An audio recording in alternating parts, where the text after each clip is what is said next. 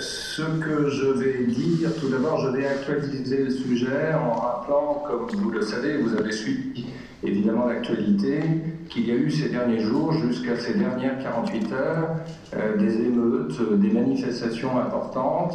Les plus récentes ont eu lieu à l'Université de technologie de Nankin, Nanjing, en chinois, dans le sud de la Chine. Et donc, euh, ce sont des étudiants qui ont manifesté. Euh, et donc, euh, il faut comprendre évidemment ce moment assez singulier. Qui l'eût cru il y a encore quelques mois et encore quelques années, euh, c'est quelque chose d'assez inédit.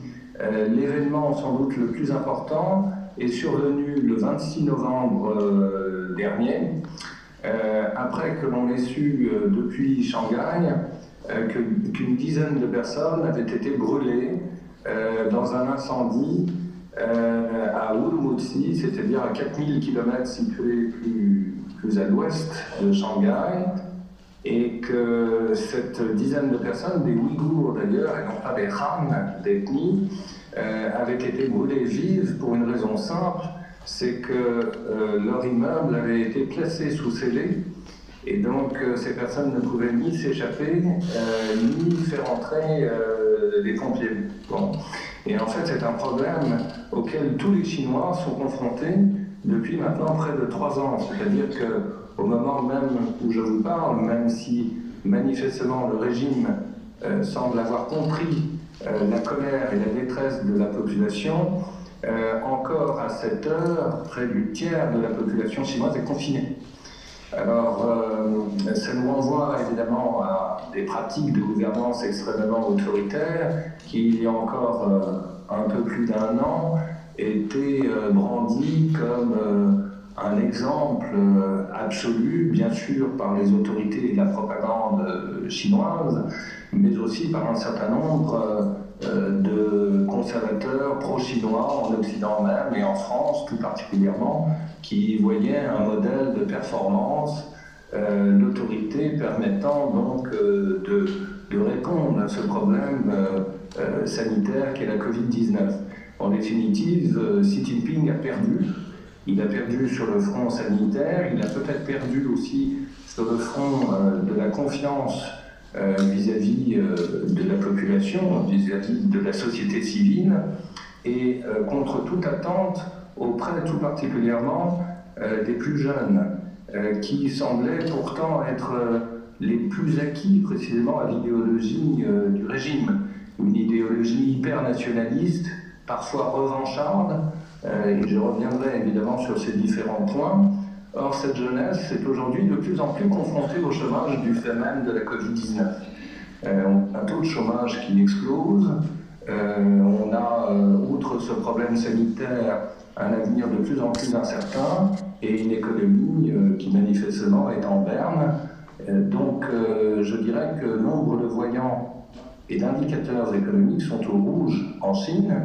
Et donc, de ce point de vue-là, là aussi, Xi Jinping a perdu sur le front de la bataille économique.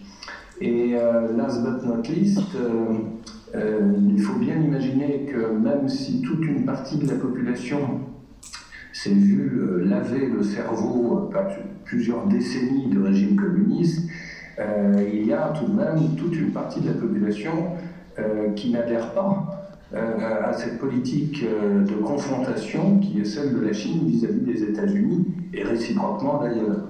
avec évidemment un problème épineux sur lequel je reviendrai dans la deuxième session, le problème de Taïwan, bien sûr.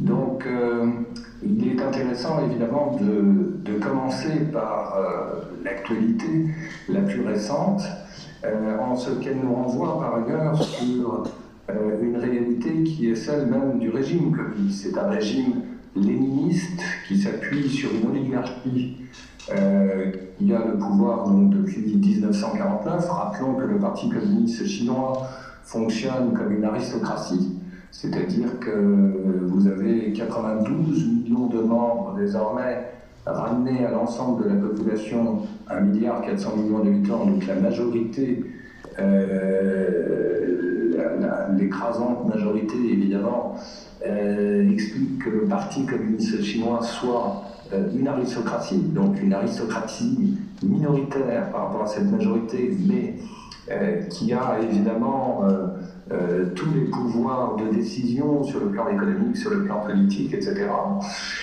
Et donc, euh, cette, euh, ce régime euh, autoritaire, pour ne pas le qualifier de totalitaire encore à ce jour, n'en est pas moins nouveau, différent par exemple d'un régime autoritaire comme celui de l'Iran ou de la Russie, parce qu'il s'appuie sur une technostructure d'un genre nouveau. Et dans l'un de mes ouvrages, d'ailleurs, j'ai qualifié euh, le régime communiste chinois de cybercrature.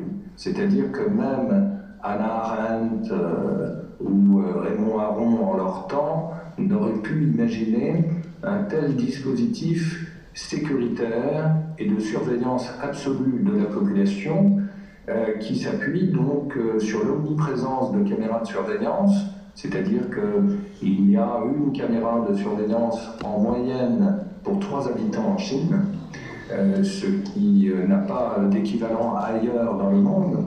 Mais ces caméras sont des caméras entre guillemets intelligentes, c'est-à-dire qu'elles sont reliées un système d'algorithmes permettant dans la seconde même euh, d'identifier l'individu qui est visé par la caméra. C'est-à-dire que son genre, son âge, son nom, sa profession, tout cela peut être révélé d'un clic et l'on peut même savoir euh, quelques minutes plus tôt euh, qui et où il aura euh, rencontré.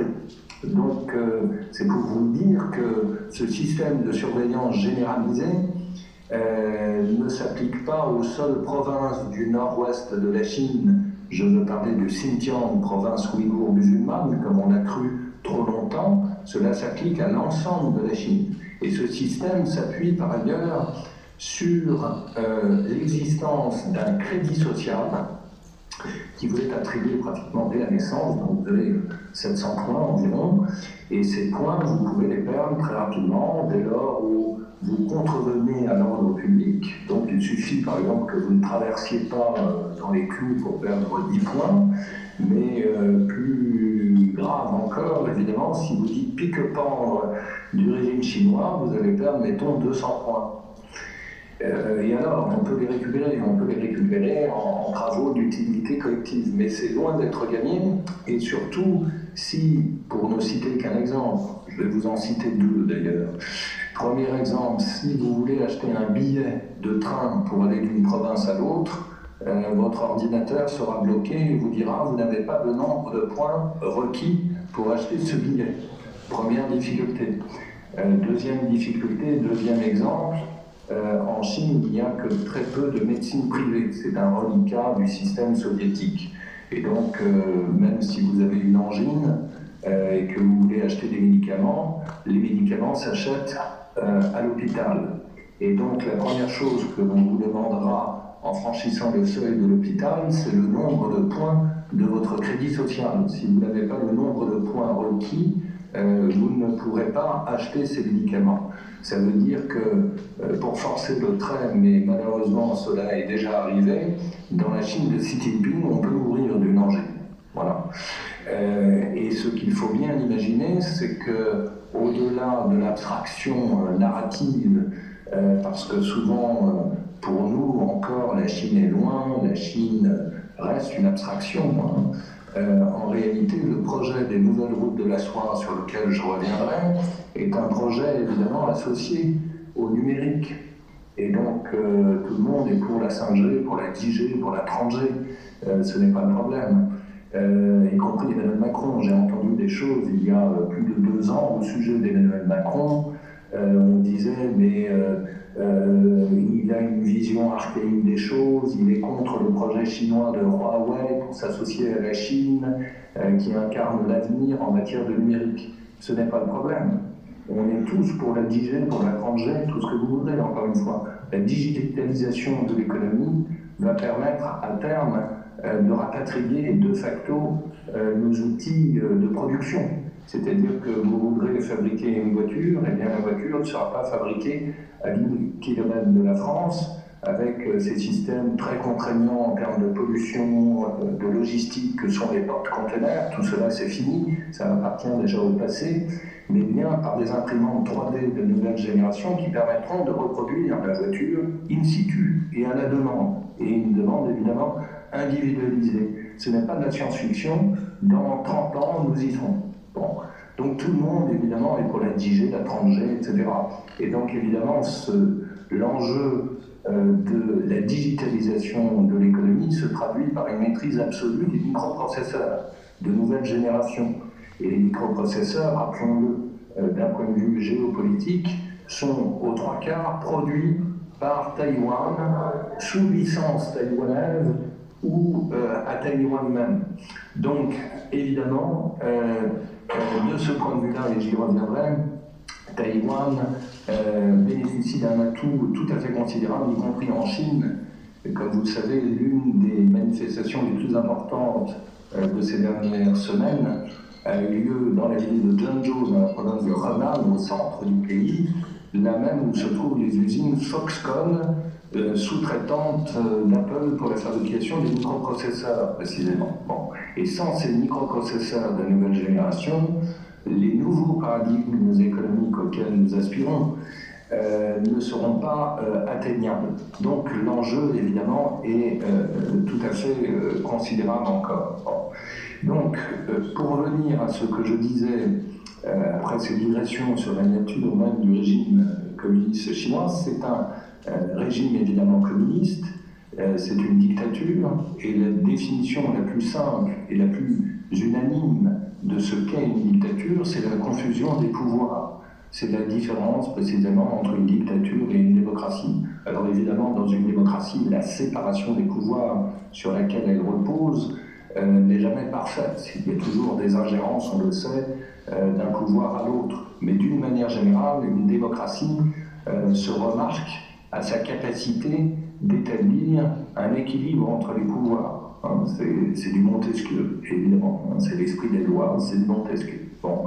Euh, la dictature chinoise, évidemment, fonctionne aux antipodes euh, de ce système, c'est-à-dire que tous les pouvoirs sont confondus. Euh, si vous êtes un chef d'entreprise d'une entreprise d'État, évidemment, vous êtes membre du Parti communiste. donc, évidemment, les risques de corruption sont a priori beaucoup plus grands entre euh, un membre du parti euh, parce que, euh, de surcroît, dirigeant d'une entreprise est obligé quelque part de rendre compte de ses activités auprès d'une autorité entre guillemets morale, le Parti communiste. Et cela pose des problèmes, évidemment, déjà en termes de gouvernance, mais ce qui pose encore plus de problèmes en termes de dangerosité par rapport à ce que représente ce régime, encore une fois, c'est le fait que c'est un régime communiste et cybercratique. Hein. C'est ça, euh, évidemment, le, véritable enjeu, parce que par euh, le truchement euh, des nouvelles routes de la soie, à terme, cela signifierait que nos propres banques de données personnelles se trouveraient stockées en Chine. Alors elles le sont probablement, d'ailleurs, il ne faut pas se leurrer aux, États-Unis, mais faut-il souscrire à un modèle américain qui est tout de même euh, plutôt sur le plan politique libéral euh, que de souscrire à un modèle politique dictatorial, celui de la Chine, pour moi, euh, le choix évidemment est fait. Donc, ça c'est le premier point, ça me paraît très important pour actualiser évidemment le sujet et rappeler la nature profonde de ce régime qui n'est pas n'importe quel régime. Bon. cela nous renvoie par ailleurs, troisième élément qui me paraît évidemment déterminant, la trajectoire personnelle du dirigeant suprême Xi Jinping, qui, comme vous le savez, il y a quelques semaines, a été reconduit pour un troisième mandat présidentiel et peut-être en tant que futur président à vie, euh, à l'issue du 20e congrès du Parti communiste chinois. Euh, de mémoire communiste au sens universel du mot, euh, les 20e congrès n'ont jamais été de bon augure. La preuve par celui-ci, sur lequel je vais revenir dans un instant, mais aussi euh, par rapport au 20e congrès du Parti communiste soviétique qui, euh, vous vous en souvenez pour certains d'entre vous sans doute, euh, eut lieu en 1956. Or, c'est en 1956 que, je cite, les crimes de Staline le culte de la personnalité de Staline ont été précisément dénoncés par son successeur Khrouchtchev. Et le 20e congrès du Parti communiste chinois qui a eu lieu donc cette année est un parti, est un, moment de la vie du parti évidemment très, très important parce qu'il a vu évidemment renforcer le pouvoir de Xi Jinping.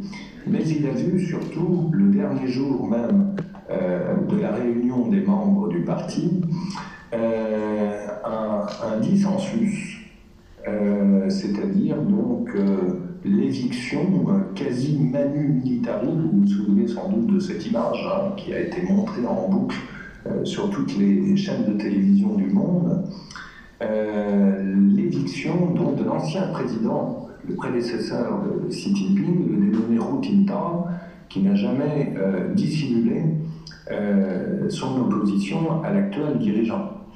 Et donc c'était tout à fait intéressant parce que évidemment cela confortait Xi Jinping dans son pouvoir absolu, mais cela montrait par ailleurs qu'au sein même du parti, il y avait non pas du consensus, mais du dissensus. Donc ça c'est important à rappeler parce que euh, évidemment, quand on est communiste, en Chine tout particulièrement, on a été forgé euh, par des années de lutte. Et Xi Jinping, de ce point de vue-là, est euh, tout à fait symptomatique des hommes de sa génération. Il est né en 1953, qui ont eu eux-mêmes maille à partir avec l'autorité communiste, ce qui le rend à la fois paradoxal et extrêmement ambivalent dans son rapport à l'histoire la plus récente de son pays, l'histoire des années Mao. Car Xi Jinping, euh, né donc euh, encore une fois en 1953, avait 13 euh, ans au moment où la révolution culturelle a été déclenchée, donc en 1966.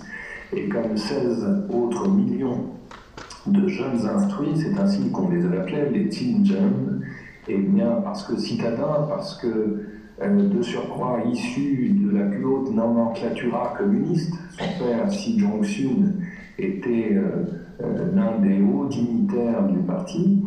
Eh bien, celui-ci a été déporté à la campagne. Et il le dit dans ses mémoires, que l'on peut lire en français, qui sont absolument imbuvables, évidemment, mais qui n'en sont pas moins instructifs sur ce passé de sa vie eh bien, il dit euh, très clairement que les trois premières années ont été extrêmement difficiles. Et on comprend pourquoi, parce que la Chine euh, d'alors sort d'une gigantesque famine déclenchée par Mao Zedong lui-même, le grand bond en avant, qui a fait 40 millions de morts. Et donc, euh, quand Xi Jinping débarque chez ses villageois de la province du Shanxi, région du Nord, région du fleuve jaune, évidemment, il n'est pas euh, le bienvenu. C'est-à-dire que, un, c'est un fils de, dignitaire, c'est un fils de prince, comme on dit aujourd'hui en chinois, les Tianzi, mais c'est aussi, surtout, une bouche de plus à nourrir. Et dans une Chine qui crève de faim, évidemment, Xi Jinping, encore une fois, n'est pas le bienvenu. Donc les trois premières années vont être extrêmement difficiles. Rappelons que Xi Jinping eut une sœur qui s'est suicidée que son père et sa mère ont été violentés par les gardes rouges, et donc euh, se comprend euh, difficilement, a posteriori, euh, l'adulation de Xi Jinping pour Mao Zedong. Comment expliquer justement cette ambivalence Vous avez un très bon livre à son sujet, écrit par l'ancien correspondant du journal Le Monde, François Bougon, B-O-U-G-O-N, dans cette merveilleuse collection qui s'intitule Dans la tête de donc vous avez dans la tête de Poutine, dans la tête d'Erdogan, dans la tête de Marine Le Pen, dans la tête de Bachar el-Assad et dans la tête de Xi Jinping, de François Bourou. Et il rappelle évidemment tous ces éléments, mais il ne va pas aussi loin que ce que je vais vous dire à l'instant. Pour moi, Xi Jinping a été victime d'un syndrome de Stockholm. C'est-à-dire qu'il a été violenté à quel degré, je ne sais pas. Euh, mais en tout cas violenté psychologiquement assurément, à tel point que celui-ci a été retourné euh, sur le plan psychologique. C'est un grand classique, évidemment, euh, que l'on connaît dans tous les régimes autoritaires, c'est-à-dire qu'il est tombé d'une manière assez perverse, évidemment, il est tombé littéralement amoureux de ses bourreaux. Et c'est un cas évidemment tout à fait récurrent, et c'est sans doute l'un des traits caractéristiques précisément de Xi Jinping. Euh, donc euh, c'est un homme qui a souffert, souffert dans sa chair, souffert familialement, encore une fois, avant d'être réhabilité. Mais euh, en même temps, c'est quelqu'un qui ne déroge pas à la règle la plus orthodoxe de l'histoire du Parti communiste chinois. Le parti doit tout, ou presque, à Mao Zedong, et donc on se range au vu, évidemment, du parti et de son interprétation quant à l'histoire, et l'histoire la plus récente de la Chine. C'est-à-dire qu'on ne dit rien euh, de tous les crimes qui ont été perpétrés par le Parti communiste chinois. Euh, il y a eu au moins quatre crises qu'il est bon d'avoir constamment euh, à l'esprit pour s'en souvenir, bien sûr. je commencerai par le mouvement des 100 fleurs, 100, comme le chiffre 100, euh, de 1956 à 57, euh, qui a provoqué la déportation d'au moins 6 millions d'intellectuels vers des camps de concentration que l'on appelle des Laogan, qui existent aujourd'hui encore, naturellement. 1958-62, euh, c'est le grand bond en avant, comme le verbe bondir avec un D à la fin. The Great Leap Forward, comme disent les Américains, qui a fait 40 millions de morts après que Mao Zedong ait voulu assurer à la Chine veut pieux naturellement une totale autonomie sur le plan économique, notamment par rapport à l'Union soviétique.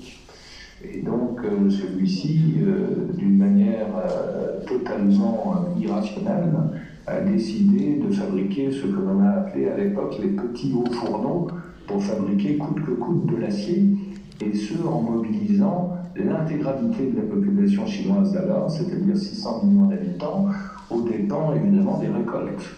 Alors que la Chine, euh, rappelons-le, jusqu'en 1979, est une population évidemment majoritairement rurale. 90% de la population est encore rurale.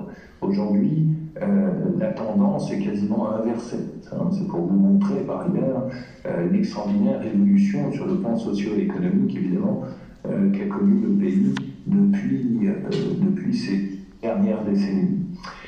Donc 40 millions de morts pour la deuxième grande crise, le grand bond en avant, la révolution culturelle 66-76, euh, 3 millions de morts, mais en tout cas 16 millions de déportés, dont le jeune Xi Jinping, qui reviendront en ville et auprès de leur famille souvent qu'au début des années 80, s'improvisant dans tous les domaines, y compris dans le domaine des affaires. Cette génération, qui a aujourd'hui 60 ans et plus, est une génération d'autodidactes. C'est une génération qui euh, a rattrapé la vitesse grand V, évidemment, le retard technologique, économique de la Chine. Euh, et c'est aussi cette dernière génération du dirigeant Xi Jinping euh, qui aura connu la révolution culturelle. Hein, ça aussi, c'est une évolution évidemment très importante. Et la quatrième grande crise, évidemment, qui a coûté beaucoup moins de morts, mais qui n'en a pas été moins importante sur le plan politique, c'est Tiananmen 1989. Pour chacune de ces crises, euh, une censure. C'est-à-dire que c'est très simple, vous demandez à n'importe quel étudiant chinois, il y en a encore quelques-uns dans nos universités françaises, euh, d'une manière générale, ils ne savent rien de leur histoire la plus récente. Euh, c'est évidemment très grave, hein. c'est-à-dire que cela signifie en gros qu'on a paradoxalement un pays euh, qui a une histoire évidemment prestigieuse, longue, tout ce que vous voulez, mais c'est un pays paradoxalement sans mémoire. Euh, et donc cela, évidemment, c'est extrêmement dangereux. Euh, une société sans mémoire est une société qui a un avenir évidemment incertain. et j'ajouterais aussi à cela le fait que c'est une mémoire demeurant très sélective. C'est-à-dire que la mémoire euh, on n'en dit pas un mot, encore une fois. En revanche, la mémoire euh, des guerres de l'opium du 19e siècle, des humiliations de la Chine, on qualifie d'ailleurs le 19e siècle, je cite, euh, de siècle de la honte. Ce siècle-là, évidemment, est la référence absolue du régime communiste chinois. C'est-à-dire que les vieux démons de l'histoire et l'idée d'une revanche face à l'Occident, face au Japon, trouve ses origines évidemment dans ce 19e siècle. Donc, paradoxalement, on a un régime hyper amnésique pour la période du 19e siècle, mais sans mémoire pour toute une partie euh, de la période du XXe siècle. Évidemment, cela permet au régime communiste d'échapper à toute forme d'accusation. Euh, c'est-à-dire que le Parti communiste, d'une part, ne s'est jamais excusé pour euh, les près de 80 millions de morts euh, nombre d'historiens ont travaillé sur la question, 80 millions de morts en, moins de 30 ans euh, de maoïsme, hein, c'est quand même assez considérable. Proportionnellement, c'est euh, beaucoup plus que ce qu'a connu l'Union soviétique entre 1917 et, 1991 jusqu'à sa disparition. Et évidemment, ceci est systématiquement vu encore une fois. Donc, euh, je pense que, et pour conclure, je pense, cette, première session, que euh, la parole à la salle, il faut bien imaginer qu'on a affaire à un pays, euh, évidemment, qui a un statut tout à fait particulier de par son histoire, histoire violente, évidemment, qui a été celle du XXe siècle, et euh, chose euh, qu'il faut évidemment avoir aussi à l'esprit, c'est que euh, on a affaire, alors les chiffres sont contestables hein, par secteur d'activité, mais on a sans doute affaire à la deuxième puissance économique du monde, assurément, la première population du monde, 1,4 milliard d'habitants. Ça aussi, c'est évidemment une donnée fondamentale pour comprendre les enjeux géopolitiques. Je me souviens, il y a encore quelques années, euh, je faisais une conférence auprès euh, de l'ambassadeur de Suède, et vous savez que les Suédois sont très à cheval sur la question des droits de l'homme, et je lui disais tout simplement, euh, on ne gère pas a priori la Chine, qui est un État-continent avec la première population du monde, comme on gère la population de la Suède avec 8 millions d'habitants. C'est une question d'échelle. Euh, et donc, euh, loin de moi l'idée de faire l'apologie de la dictature, bien sûr, euh, il faut tenir compte évidemment de cette échelle. C'est-à-dire que, pour dire les choses autrement et plus simplement, un petit problème en Chine peut devenir un énorme problème. Et, c'est évidemment ce qu'a craint ces derniers jours le Parti communiste chinois. C'est-à-dire que, pour reprendre une expression marxiste, Xi Jinping a très certainement craint euh, ce que l'on a appelé en d'autres temps une convergence de lutte, c'est-à-dire donc une fédération entre les émeutiers de Zhengzhou, des ouvriers saisonniers travaillant sur les usines de, montage de Foxconn pour assembler euh, les semi-conducteurs pour les ordinateurs d'Apple, et puis euh, les étudiants de Beida, de Tinra à Pékin, ou bien des manifestants de la classe moyenne supérieure de l'avenue Wulmutsi à Shanghai qui traversent l'ancienne concession française de Shanghai, reconnaissable à cette platane, et qui en appelaient, je cite, à la destitution, la destitution de Xi Jinping. C'est ça le risque, évidemment, c'est la convergence des luttes, précisément. Ce qui me paraît par ailleurs hautement improbable à ce jour, tout simplement parce qu'il n'y a pas d'opposition en Chine. C'est-à-dire que ces jeunes, notamment ont beau se radicaliser dans leurs propos, ils ne proposent pas pour autant une alternative politique comme leurs aînés de 1989, qui, loin d'ailleurs euh, d'avoir voulu démocratiser la Chine, contrairement à ce que l'on a cru assez naïvement à l'époque, voulaient tenter une forme euh, d'instauration d'un socialisme à visage humain. Bref, que le régime d'inspiration marxiste-léniniste de, deviennent un peu plus humanistes en quelque sorte. Hein. Mais en tout cas, 89 euh, et les émeutes d'aujourd'hui n'ont strictement rien à voir, bien sûr. Hein. Euh, et d'ailleurs, si l'on compare la situation de ces émeutes en Chine à celles qui ont lieu cette fois-ci depuis 4 mois en Iran, je dirais vu de loin que les émeutiers de l'Iran sont a priori beaucoup mieux structurés que leurs contemporains chinois de ce point de vue-là. Euh, donc, cela signifie que, paradoxalement, mais c'est une grande loi du genre aussi, ne soyons pas naïfs, le régime communiste et Xi Jinping lui-même vont sortir renforcés évidemment de cette épreuve. La preuve, la preuve, chose très intéressante au moment où je vous parle, et depuis hier d'ailleurs, Xi Jinping est en Arabie Saoudite. Donc, euh, qu'un dirigeant d'un régime autoritaire sorte, quitte le pays euh, pour euh, nouer des relations économiques avec un pays comme l'Arabie Saoudite, ça montre bien qu'il n'y a pas péril dans la demeure. Voilà, je vous cède la parole et je rebondirai ensuite sur des considérations liées à la politique étrangère. La parole est à vous. Vous nous avez dit qu'il n'y avait pas d'opposition, mais tout de même, pas d'opposition à ce régime dictatorial et cybercratique, on a bien compris, mais euh, tout de même avec l'augmentation et de l'urbanisation et de l'éducation, est-ce que cela ne peut pas susciter davantage de sens critique et voire déboucher sur une remise en cause du pouvoir? Et puis aussi, dans ce sens-là, quelle peut être l'incidence des, réseaux sociaux pour euh, une éventuelle dissidence? Euh, je propose peut-être de prendre un, bouquet de questions, de 3 à 4 questions, j'en ferai la synthèse pour ensuite rebondir, surtout si nous étions euh, coupés. Alors, quelle est votre question Pardon? Je voulais avoir l'avis de, notre intervenant. J'ai lu un article dans l'Express il n'y a pas longtemps qui, remet, qui, met en doute en fait, la volonté du crédit social euh, comme étant pas si terrible que ça, que c'était juste pour pour essayer de. enfin, qu'il n'y avait pas de volonté de, de, fliquer la société au point où on le décrit justement. Est-ce que notre intervenant a, a, lu cet article et j'aurais voulu savoir ce qu'il en pense? Un article de l'Express paru euh, le 3 décembre. Bon, monsieur Lenko, est-ce que vous avez peut-être entendu quelques bribes de la question Derrière, non. Non? Il s'agirait d'un article, d'un article paru dans l'Express sur le crédit social. Oui, votre auditeur voudrait savoir donc euh, si cet article est pertinent, si on peut. Euh, qu'est-ce que vous en pensez? Alors, je vais répondre aux, deux premières questions et ensuite on relancera la session si vous le voulez bien.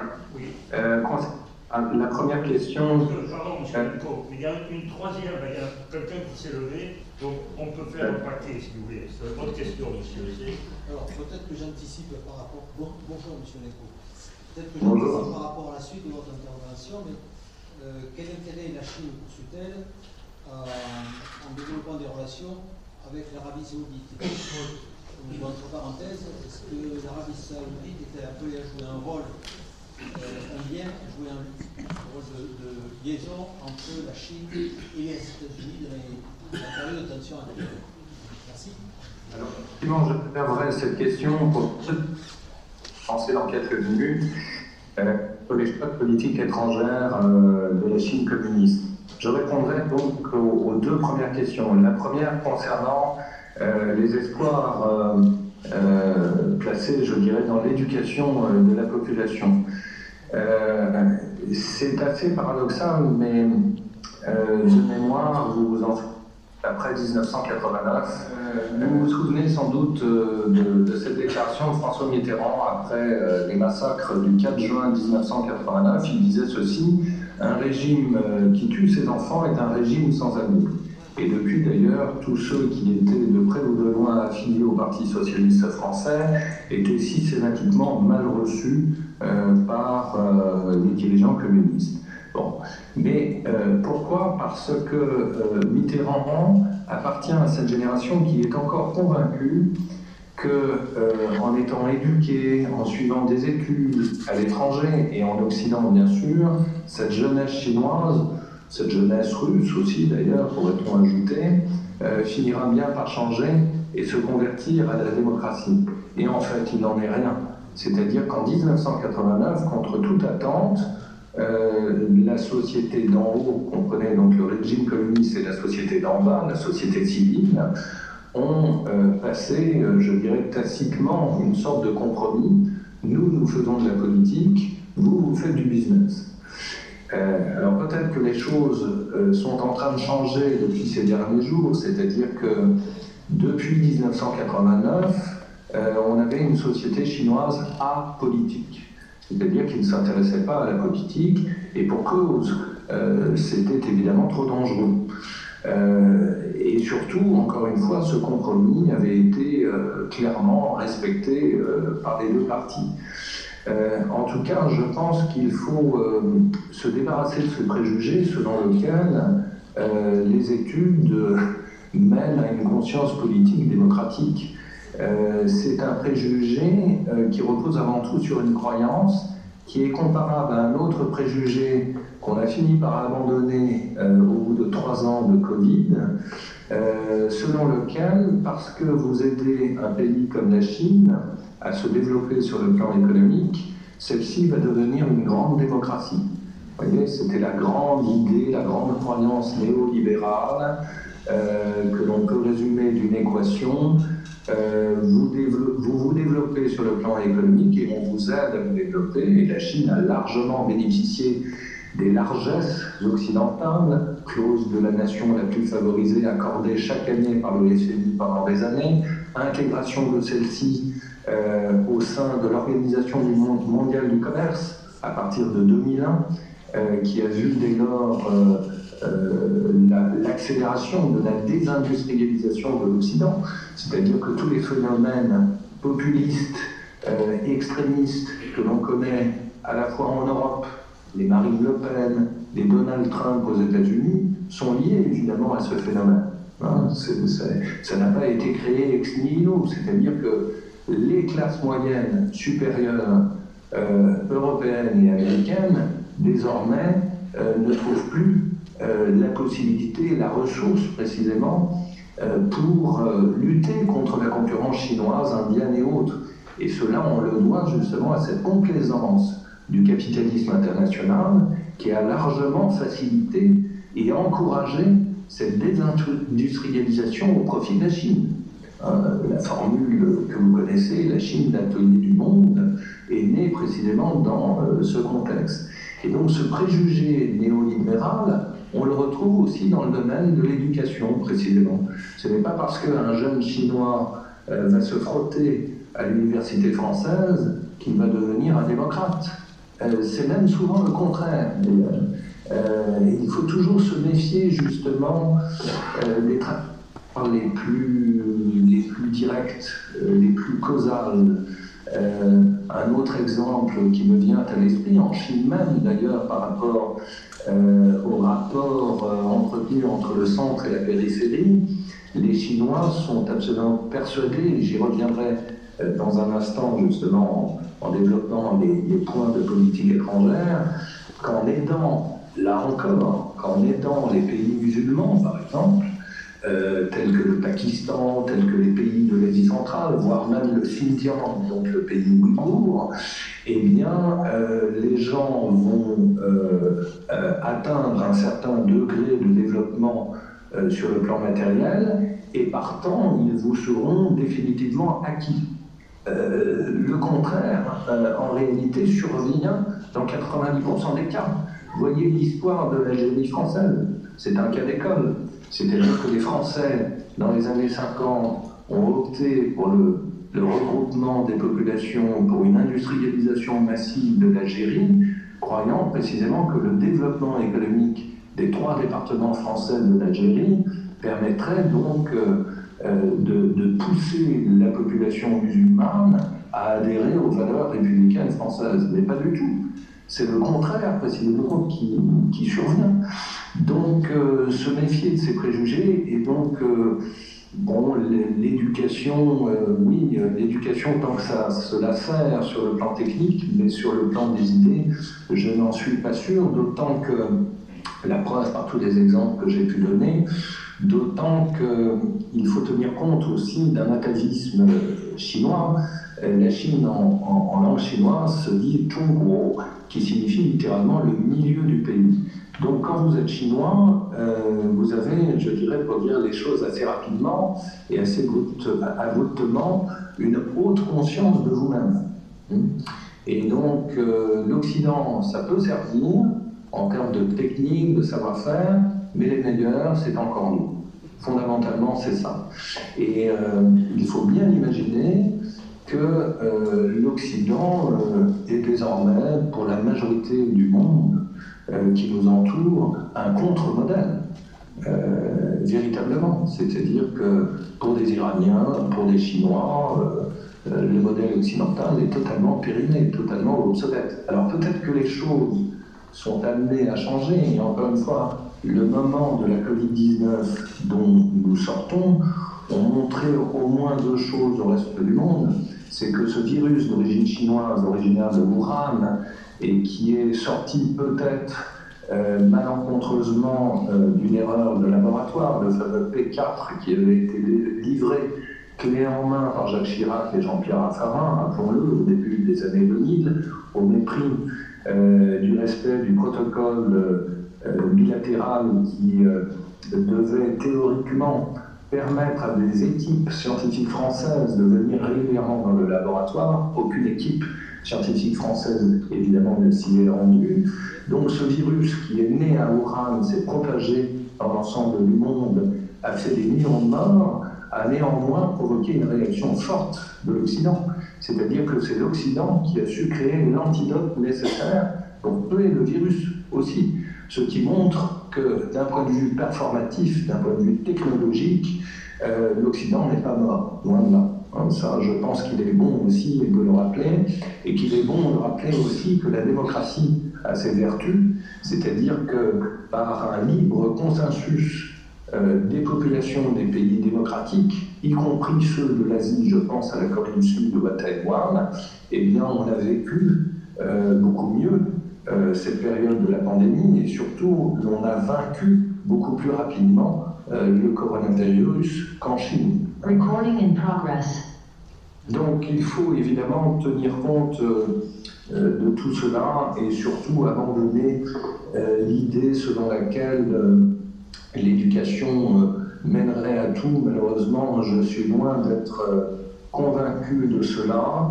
Et pour tout vous dire, alors que je suis historien et que je devrais normalement prêcher pour ma chapelle, euh, je reste convaincu, hélas, aussi que l'histoire ne sert à rien. À rien Et on le voit bien dans la crise que nous connaissons euh, des rapports entre la Russie et l'Ukraine notamment. Euh, on vous l'avait bien dit, ne sert strictement à rien. C'est-à-dire que nos hommes politiques sont aussi milieux que, que les populations et donc, on a beau savoir qu'un Adolf Hitler peut revenir au pouvoir, eh bien, on peut le savoir, en effet. Ça peut vous donner une orientation, une conduite personnelle, une éthique, certes, mais ce n'est pas cela euh, qui change, euh, malheureusement, je crois, l'avenir des sociétés. Donc, la Chine ne sera jamais l'Occident et réciproquement, bien sûr. Ça, c'est une façon, enfin, pour répondre à cette euh, première question. Quant à l'autre question concernant le crédit social, je n'ai pas lu euh, cet article de l'Express, mais euh, dont je voulais parler du crédit social. Euh, alors, voilà, ce qu'il faut en savoir, encore une fois, c'est que c'est un moyen de contrôler la population et d'une manière totalement inédite, et que ce modèle tente à vouloir s'exporter par le biais des nouvelles routes de la soie du numérique euh, dans des pays tiers tels que le Kenya, mais aussi des pays de l'Asie centrale. Et donc le fait euh, pour certains pays européens euh, d'avoir signé des accords avec la Chine dans le domaine du, numérique peut être à terme un danger. Mais les deux pays qui s'y sont refusés tout particulièrement, je ne parle plus évidemment de la Grande-Bretagne qui depuis le Brexit ne fait plus partie euh, de l'Union européenne. Les deux pays qui comptent en Europe qui s'y sont refusés, c'est la France et l'Allemagne. Hein. Donc ça, c'est assez intéressant de voir qu'avant même la Covid-19, il y a eu une conscientisation euh, du danger que représentait justement le, projet chinois des nouvelles routes de la soie. Et depuis lors, euh, les Européens ont lancé un contre-projet aux nouvelles routes de la soie, euh, un contre-projet qui s'inscrit d'ailleurs dans, euh, dans la continuité des, mesures, des mesures prises par Washington. Donc on peut souligner le fait évidemment que les Européens euh, sont assez suivistes par rapport aux Américains, c'est le projet Indo-Pacifique, hein, sur lequel on reviendra peut-être, qui est un contre-projet au projet chinois des nouvelles routes de la. Voilà. Donc je propose, si vous en êtes d'accord, d'entrer dans la deuxième session et comme nous l'avons fait, donc nous pourrons répondre à d'autres questions. D'accord. Parfait. Alors, euh, les choix de, politique étrangère de la Chine sont les, suivants, si on devait les résumer euh, en deux mots. Paradoxalement, euh, je dirais que ce sont des principes très gaulliens. en cela, d'ailleurs, la France a une tradition qui n'est pas sans résonance avec la tradition chinoise. Bon, ce sont D'ailleurs, euh, géographiquement, les deux pays qui se trouvent aux extrêmes de l'Eurasie, euh, bon, il n'y a pas de relation causale euh, évidemment à cette observation, mais en tout cas, ce sont deux pays qui ont des cultures politiques régaliennes, hein, c'est-à-dire qui mettent au cœur même de leur principe d'autorité l'État. évidemment, l'incarnation même de l'État au commencement de la Ve République, c'est De Gaulle. Bon. Et euh, ceci est important à rappeler parce que, quelque part, euh, euh, bien que communiste, Mao Zedong, cet altruisme est avant tout chinois. comme De Gaulle, avant d'être gaulien, est avant tout français. J'entends par là que les deux maîtres mots sur lesquels repose, en tout cas aujourd'hui, la politique étrangère de la Chine, on ne pourrait sans doute pas en dire autant de la politique étrangère de la France, c'est l'indépendance et la souveraineté. Voilà, c'est aussi simple que ça. Et euh, j'ajouterais d'une manière très macronienne, quoi qu'il en coûte. Indépendance et souveraineté, quoi qu'il en coûte. Alors, quoi qu'il en coûte, ça coûte très cher. Surtout quand on est un pays en 1949 euh, sorti du misère noire, euh, qui, a, euh, qui cumule les difficultés, qui est euh, totalement dépendant d'une aide technique soviétique que l'on va quémander et que l'on vous accorde au Kremlin, c'est Joseph Staline qui est encore au pouvoir du bout des lèvres. donc évidemment, c'est très dur. C'est très dur. Et la Chine, justement, montre de ce point de vue-là, elle est assez remarquable, hein, sans, sans apologies non plus du, régime, euh, elle est assez remarquable dans ses réalisations. C'est-à-dire qu'elle a réussi, et c'est la preuve d'une résilience toujours possible, à recouvrer à la fois sa dignité, d'une manière parfois trop exacerbée, et je reviendrai justement sur ce nationalisme chinois euh, qui caractérise la Chine d'aujourd'hui bien sûr, mais euh, c'est une prouesse, je dirais, et un exemple assurément pour les pays du Sud aujourd'hui, que d'avoir su, en quelques décennies seulement, rattraper ce retard technologique et réussir à se sortir non pas intégralement de la pauvreté, mais de la misère. Euh, la distinction justement entre ces deux termes a évidemment une très grande importance. C'est-à-dire que vous avez désormais une population euh, qui ne crèvent plus de faim. Euh, et il ne faut jamais oublier cela. il y a encore 50 ans, la population chinoise mourait littéralement de faim. Bon, alors c'est lié évidemment aux errements idéologiques de Mao Zedong lui-même et aux erreurs du pays, hein, ça c'est clair. Mais il faut bien imaginer qu'une réelle longue marche a été accomplie au prix de deux, euh, de deux euh, principes euh, sacro-saints sur lesquels reposent encore les choix de politique étrangère de la Chine, je me répète, indépendance et souveraineté. Indépendance et souveraineté, alors aujourd'hui, on redécouvre d'ailleurs ces notions. je me souviens, il y a trois ans encore, quand je parlais de souveraineté française dans un tout autre contexte, euh, tout de suite on criait au loup en disant mais ce sont des propos de l'extrême droite, euh, alors que je n'adhère absolument pas à l'extrême droite, soit dit en passant, euh, ou alors des propos complètement anachroniques, on est dans la mondialisation heureuse, on est dans le libre-échangisme, la souveraineté c'est fini. Non, la preuve, c'est qu'avec la Covid-19, on a découvert qu'on était tout nu et que 80% du paracétamol, pour ne citer qu'un exemple, était fabriqué en Chine. Euh, alors que la France, euh, il y a encore 20 ans, pouvait s'enorgueillir d'avoir l'une des industries pharmaceutiques les plus performantes au monde. Euh, donc on peut raisonnablement se questionner en se disant mais qu'est-ce qui s'est passé? Quels sont ces pans de souveraineté qui en quelques années seulement ont été littéralement sacrifiés? Et à quel prix? C'est-à-dire qu'on a beau parler de découplage économique qui signifie dans le jargon des politiques euh, le rapatriement de secteurs d'activités économiques euh, jugés cruciaux depuis la Chine vers la France, ça ne va pas se faire évidemment en un jour. C'est-à-dire que cette interdépendance a évidemment un coût considérable et a créé par la même évidemment des obligations, et pas seulement des obligations euh, que euh, de nature économique également euh, sur le plan politique. Mais j'y reviens et j'insiste bien sur ce point-là. la Chine est beaucoup plus gaulienne qu'on le croit, c'est-à-dire qu'encore une fois, ses principes reposent sur une adhésion à la souveraineté et à l'indépendance. Alors, ça veut dire beaucoup de choses. Ça veut dire que pour s'en remonter aux origines de l'histoire de la politique étrangère du Parti communiste, euh, ça veut dire qu'à un moment donné, euh, pour être très précis, 1960, euh, la Chine communiste va faire le choix d'une rupture diplomatique avec l'Union soviétique. Comme dit l'autre, il fallait le faire. Hein. C'est-à-dire que la Chine d'alors va se retrouver totalement isolée sur le plan diplomatique. Est-ce à ce prix qu'on achète son indépendance? Sans doute que oui. En tout cas, les Chinois l'ont prouvé.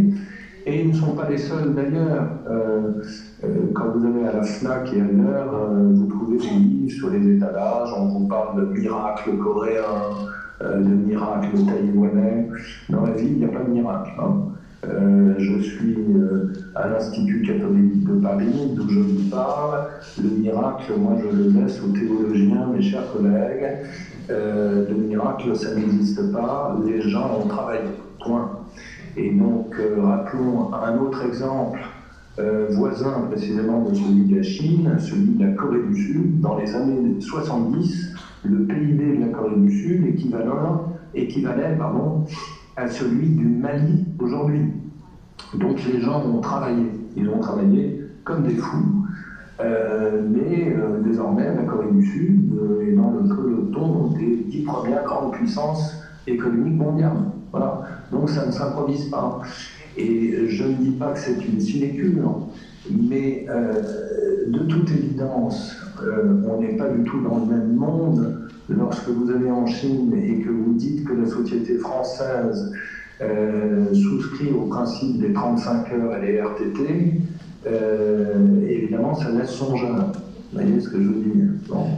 Euh, Je ne dis pas que l'Extrême-Orient est un modèle euh, performatif absolu, mais de toute évidence, les gens ont travaillé et prouvent qu'une résilience est toujours possible. Donc, dès lors où l'on travaille, eh bien, cela finit à un moment donné par rapporter.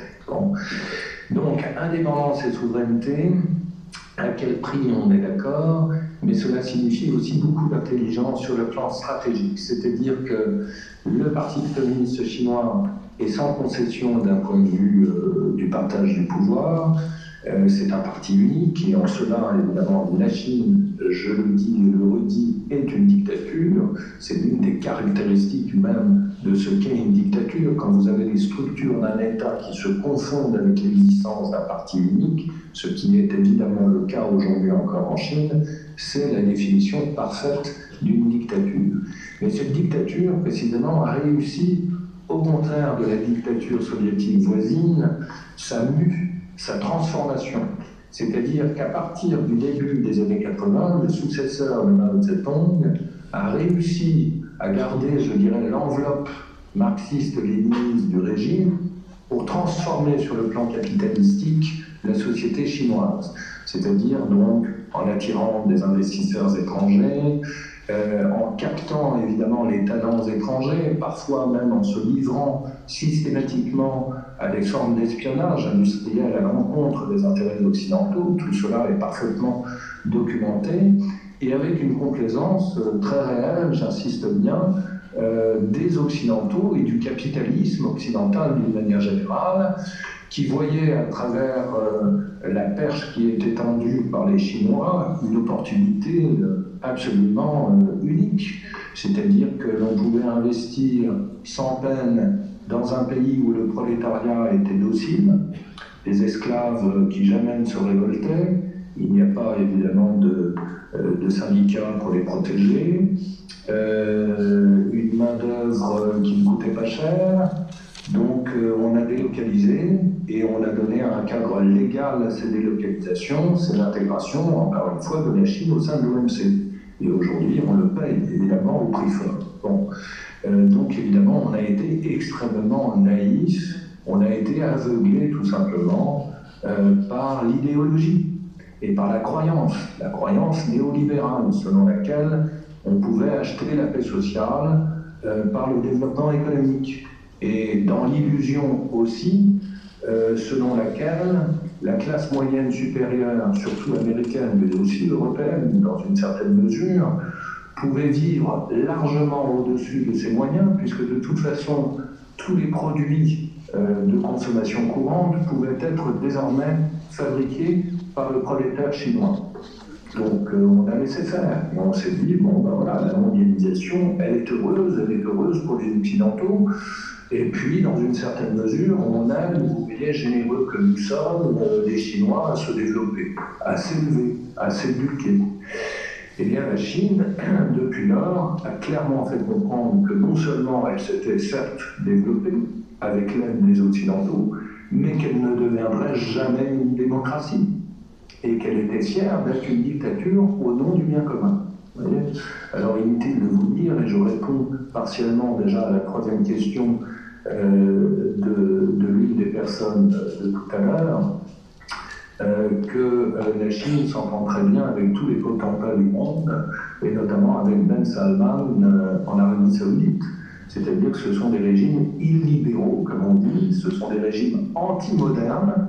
Alors, comprenons-nous bien par la notion de moderne, ils sont modernes évidemment par l'acceptation de la technologie moderne, euh, qu'ils inventent eux-mêmes, mais ils sont fondamentalement anti-modernes d'un point de vue euh, de l'histoire des idées, en ce qu'ils euh, ne permettent pas l'émancipation des individus, puisqu'ils ne respectent pas les libertés individuelles, et puisqu'ils sont conditionnés par une idée selon laquelle, et j'y reviendrai, ces pays ne peuvent que souscrire à des euh, euh, régimes dictatoriaux et néo-impériaux.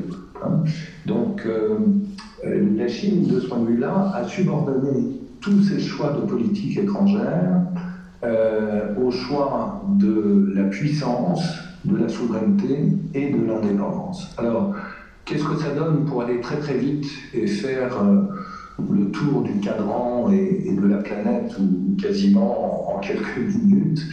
Euh, si on s'intéresse tout d'abord aux relations Chine-Asie du Nord-Est, c'est-à-dire qu'on prenait péninsule coréenne et Japon. Qu'est-ce que ça veut dire? Ça veut dire qu'on entretient des relations économiques étroites, mais que l'on est fondamentalement rivaux sur le plan stratégique. Pourquoi? Parce qu'avec le Japon, je ne vous apprends rien, il y a évidemment un passif mémoriel qui remonte à la Seconde Guerre mondiale et qui, au contraire de l'exemple admirable franco-allemand, euh, ne s'est jamais reproduit ailleurs dans le monde et certainement pas en Extrême-Orient. Donc là aussi, gros problème quant à l'avenir même de ces sociétés.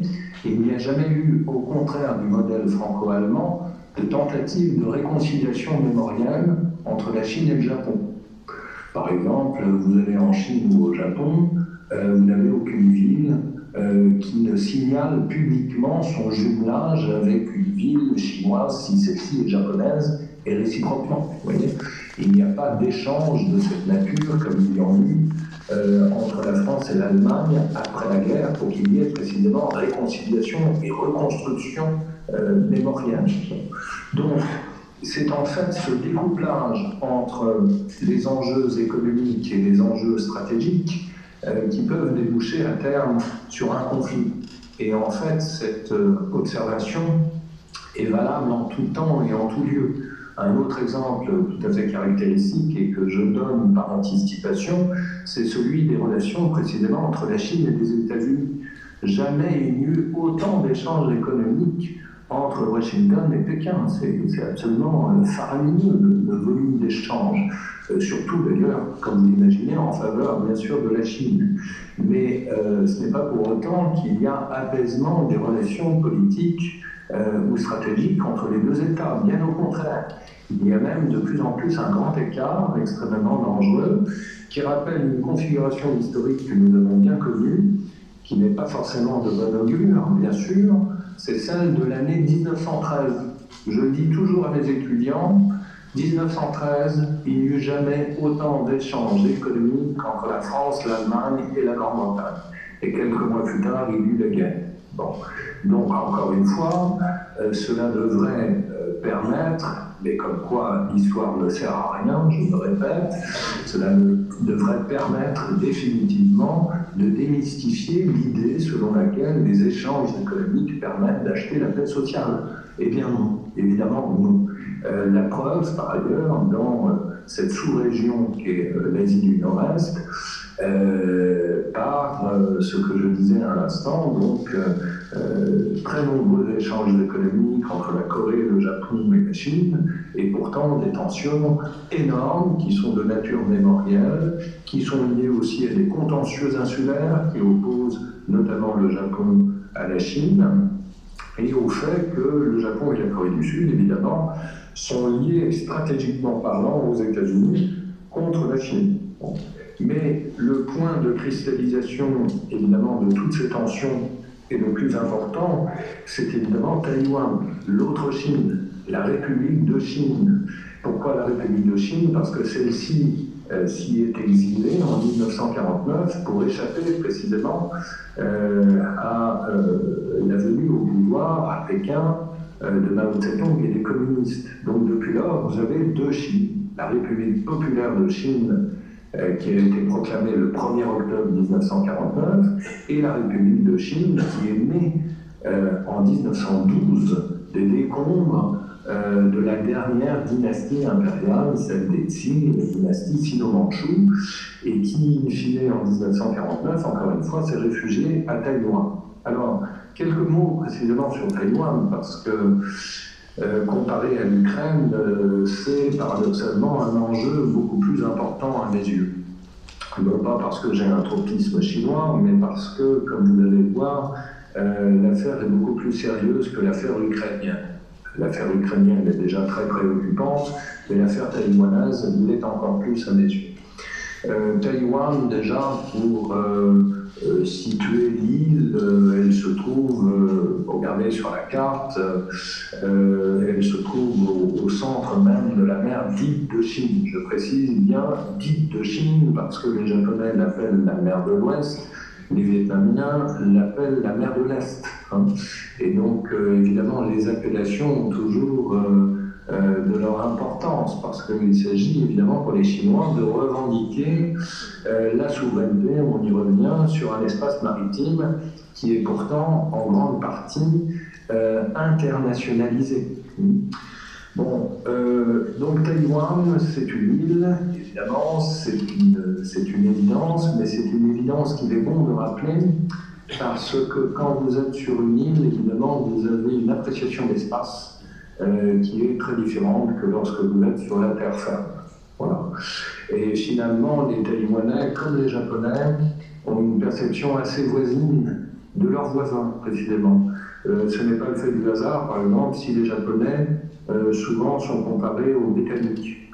Euh, ce sont certes des Asiatiques, des Asiatiques sinisés, donc de culture chinoise, mais ils sont à part. Ils sont à part parce que je crois fondamentalement qu'il existe un déterminisme géographique.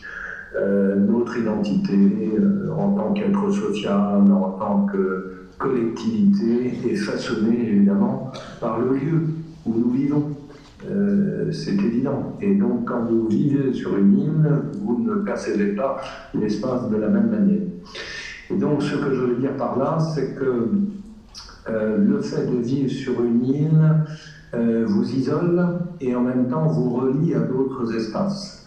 J'entends par là que les Taïwanais redécouvrent, par exemple, le fait que leurs minorités aborigènes celles qui étaient euh, majoritaires jusqu'à l'arrivée des Chinois, euh, ont des relations très étroites sur le plan linguistique, sur le plan culturel, avec les peuples de la Polynésie et de l'Océanie, voire même de Madagascar. Vous avez des ethno-linguistes qui ont travaillé sur cette question et qui montrent bien que toutes ces populations euh, ont sans doute une origine commune, c'est Taïwan. Bon. Et donc, euh, cela permet évidemment aux Taïwanais euh, de se redécouvrir une profondeur culturelle et stratégique qui est autrement plus importante, paradoxalement, que celle donnée en perspective par la Chine. Bon, ça, c'est le premier point. Le deuxième point, le poids du nombre. On y revient. D'un côté de la rue, vous avez 1,4 milliard euh, d'individus. De l'autre côté, à 150 km euh, des côtes chinoises et de la province du Fujian, très belle d'ailleurs, eh bien, vous avez 26 millions d'habitants. Donc, euh, évidemment, a priori, ça ne pèse rien. C'est un peu comme les 6 millions de Tibétains par rapport à 1 milliard 400 millions de Han, ça ne pèse rien. Pour dire les choses, la messe est vite. Bon. Sauf que euh, déjà, c'est une île, donc on est protégé évidemment par 150 km de bras de mer. Euh, ça, c'est le premier point sur le plan stratégique. Et d'autre part, alors là, en termes d'éducation, euh, les Taïwanais, et vous voyez, je fais preuve de contradiction, sont des gens globalement autrement plus éduqués que leurs contemporains continentaux. C'est-à-dire que les Taïwanais sont déjà tous polyglottes, ils parlent plusieurs langues chinoises en plus du chinois mandarin. Souvent, ils parlent aussi le cantonais, le hakka, etc., parce qu'ils sont originaires euh, le plus souvent du sud du continent chinois. En plus, évidemment, de l'américain, car c'est l'une des sociétés euh, asiatiques les plus américanisées du monde, et en plus du japonais, puisque Taïwan, au même titre que la péninsule coréenne, a été colonie japonaise de 1895 à 1945. Donc il en reste, il en reste des traces. Euh, y compris euh, des personnes qui ont 70 ans et plus aujourd'hui, parlent couramment le japonais, et par souci de distinction sociale, culturelle, voire même politique, de plus en plus de jeunes taïwanais apprennent par exemple le japonais. Contre justement cette culture jugée envahissante, la culture chinoise euh, et la culture de la langue, euh, de la langue mandarin.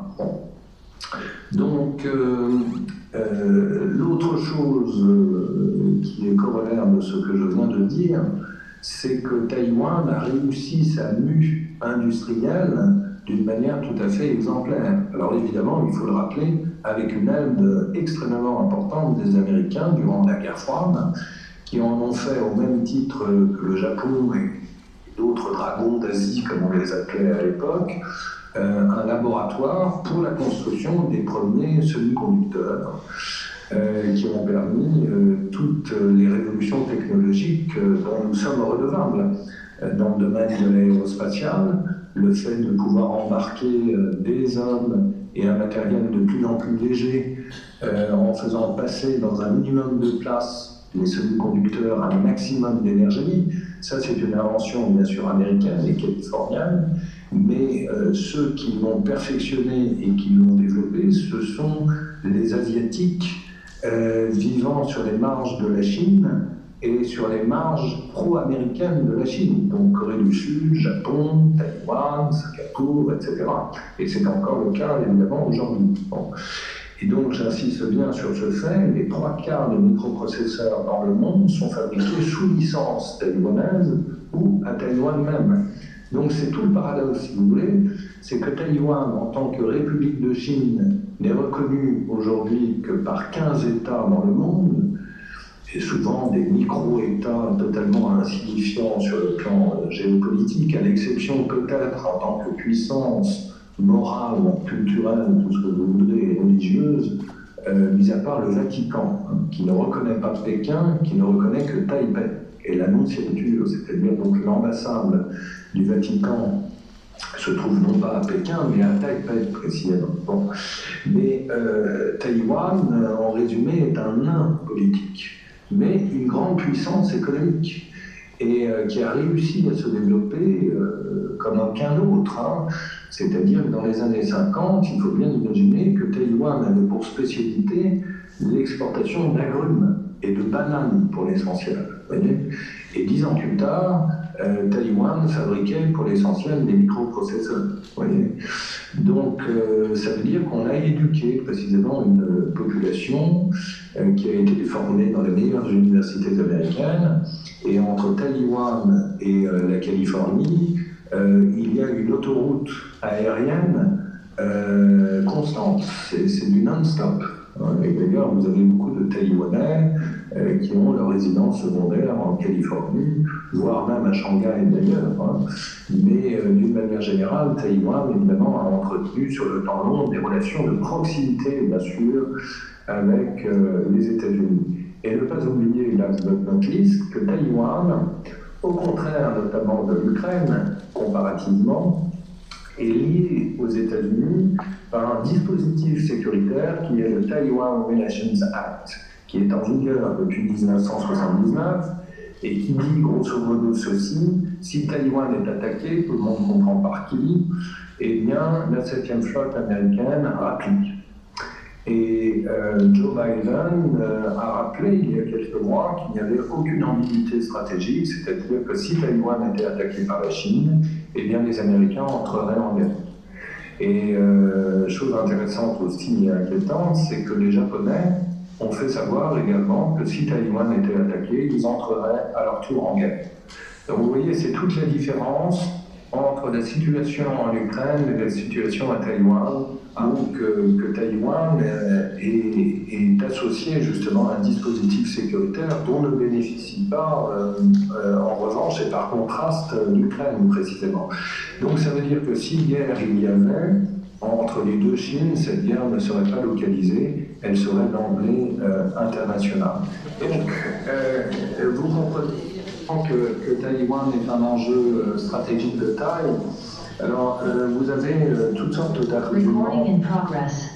Vous avez toutes sortes d'arguments entre ceux qui vous disent euh, que la guerre est impossible entre les deux rives parce qu'il y a trop d'interdépendance économique précisément. On sait qu'il y a à peu près 36 millions d'emplois sur le continent chinois qui dépendent des multinationales taïwanaises et notamment Foxconn.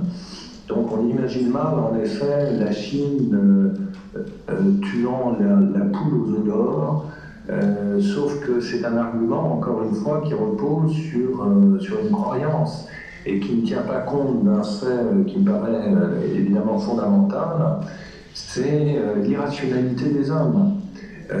Pour paraphraser le docteur Freud, vous avez deux choses euh, qui, meuvent véritablement les individus, c'est euh, à la fois euh, le désir, bien sûr, mais aussi l'irrationalité.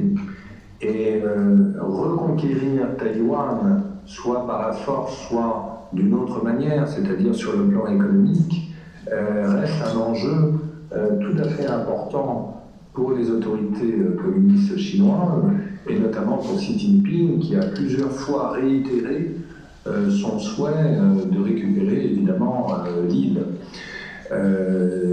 donc c'est un point très important sur lequel ni les Américains ni les Occidentaux ne sont prêts à faire des concessions parce que il y va par ailleurs de, de la libre circulation du commerce en mer de Chine euh, qui euh, deviendrait dès lors euh, beaucoup plus difficile pour le cas où Taïwan serait annexé par la Chine, puisqu'elle permettrait à la Chine, elle permettrait à Pékin de sanctuariser précisément cet espace et par là même d'obtenir une sorte de profondeur stratégique qui pourrait aisément conduire la Chine et euh, tout euh, son, dispositif aéronaval, notamment, euh, dans les mers du Pacifique, menaçant par là même directement les intérêts militaires, stratégiques américains, notamment la base de Guam, bien sûr, ou la base de Pearl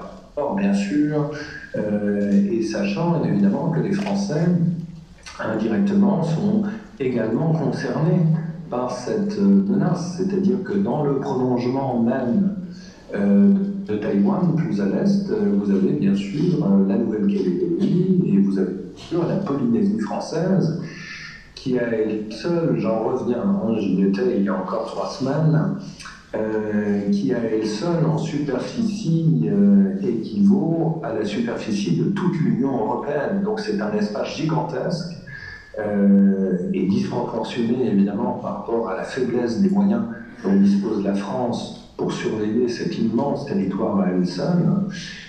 Et c'est un, espace maritime tout à fait euh, considérable et riche, évidemment en ressources halieutiques, mais aussi en ressources minérales, et qui confère, rappelons-le, à la France euh, le rang de deuxième puissance maritime du monde, après les États-Unis.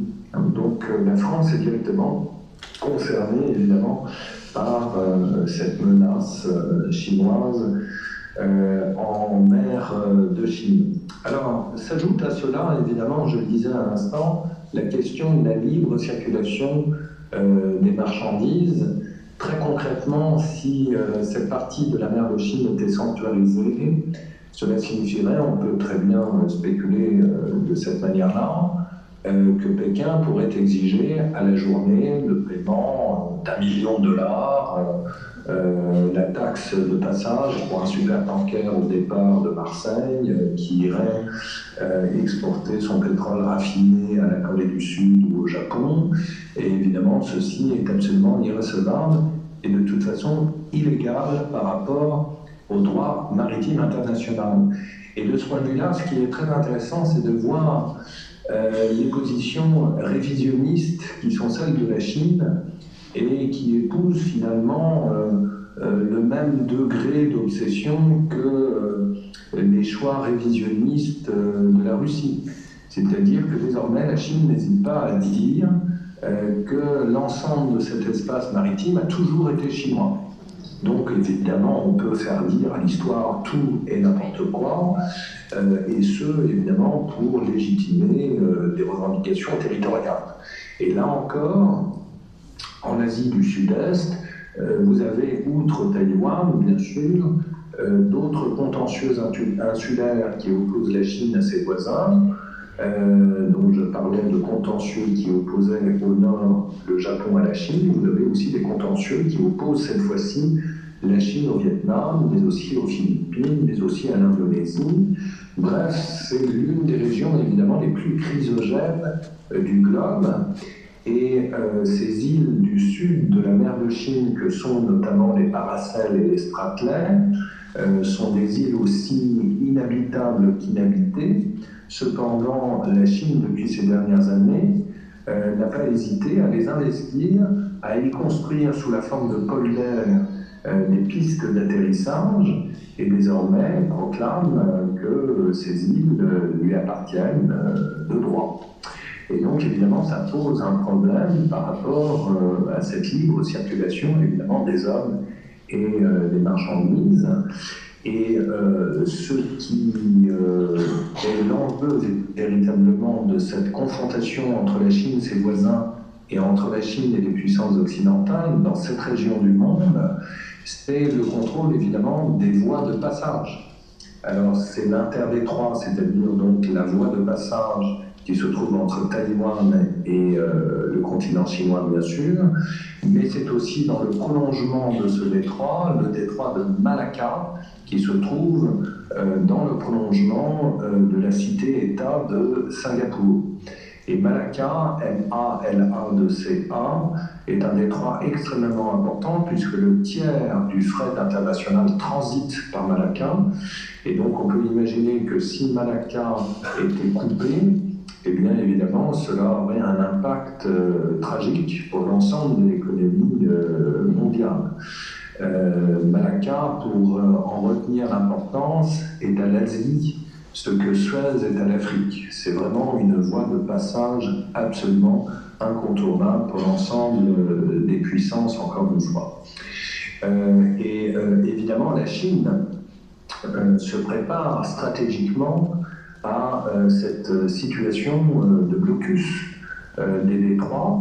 Et donc, elle a par là même, à travers son projet des nouvelles routes de la soie, percé des corridors stratégiques alternatifs, tels que le corridor reliant le sud de la Chine, autrement dit la province chinoise du Yunnan, au golfe du Bengale via la Birmanie, et qui permet dès lors aux navires chinois euh, d'importer ou d'exporter euh, leurs marchandises à partir des côtes birmanes, permettant par là même euh, de s'épargner près de 5000 km de trajet à travers les îles de la Sonde pour aller jusqu'à Canton ou à Shanghai. Donc c'est un raccourci qui permet par là même une diminution des coûts à l'import comme à l'export.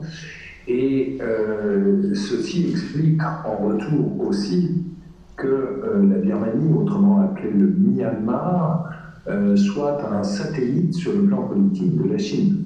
Euh, c'est évident, c'est-à-dire que la Chine a besoin justement de la Birmanie en tant que débouché. Et la puissance qui compte dans la région et qui est considérée comme une puissance adverse par la Chine, c'est évidemment l'Inde qui voit d'un très mauvais œil la présence chinoise s'affirmait euh, sur son flanc oriental, c'est-à-dire depuis la Birmanie précisément. Et l'autre euh, couloir alternatif permettant à la Chine, cette fois-ci, d'être ravitaillée depuis précisément l'Arabie saoudite ou l'Iran en pétrole via un réseau de gazoducs et de pipelines, c'est le corridor qui relie la Chine et la province ouïghour du Xinjiang euh, au euh, Pakistan. Donc on parle de corridor sino-pakistanais qui relie littéralement l'oasis euh, au Xinjiang de Kashgar au port de Gwadar qui se trouve à moins de 100 km de la côte iranienne.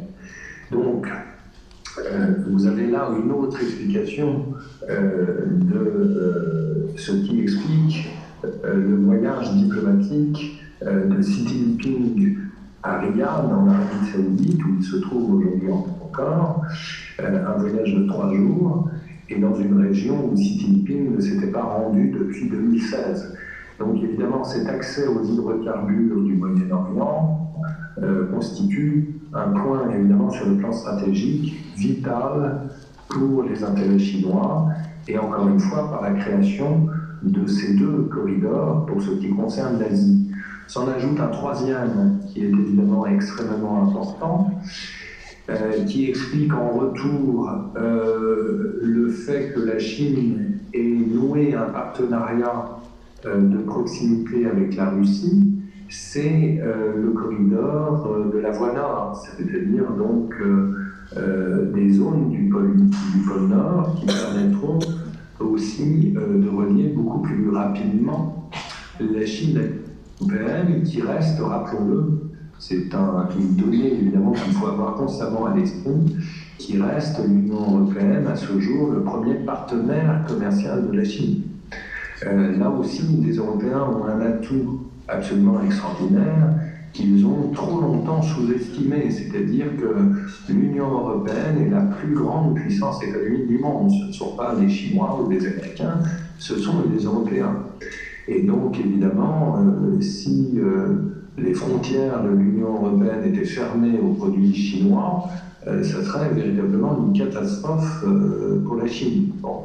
En tout cas, elle se prépare à développer d'autres voies d'accès que celles euh, notamment euh, des voies ferroviaires qu'elle avait développées au commencement du lancement des routes de la soie en 2013 à travers la Russie, le Kazakhstan, la Biélorussie et l'Ukraine. Évidemment, cette voie ferroviaire est désormais hors d'usage du fait même de la guerre.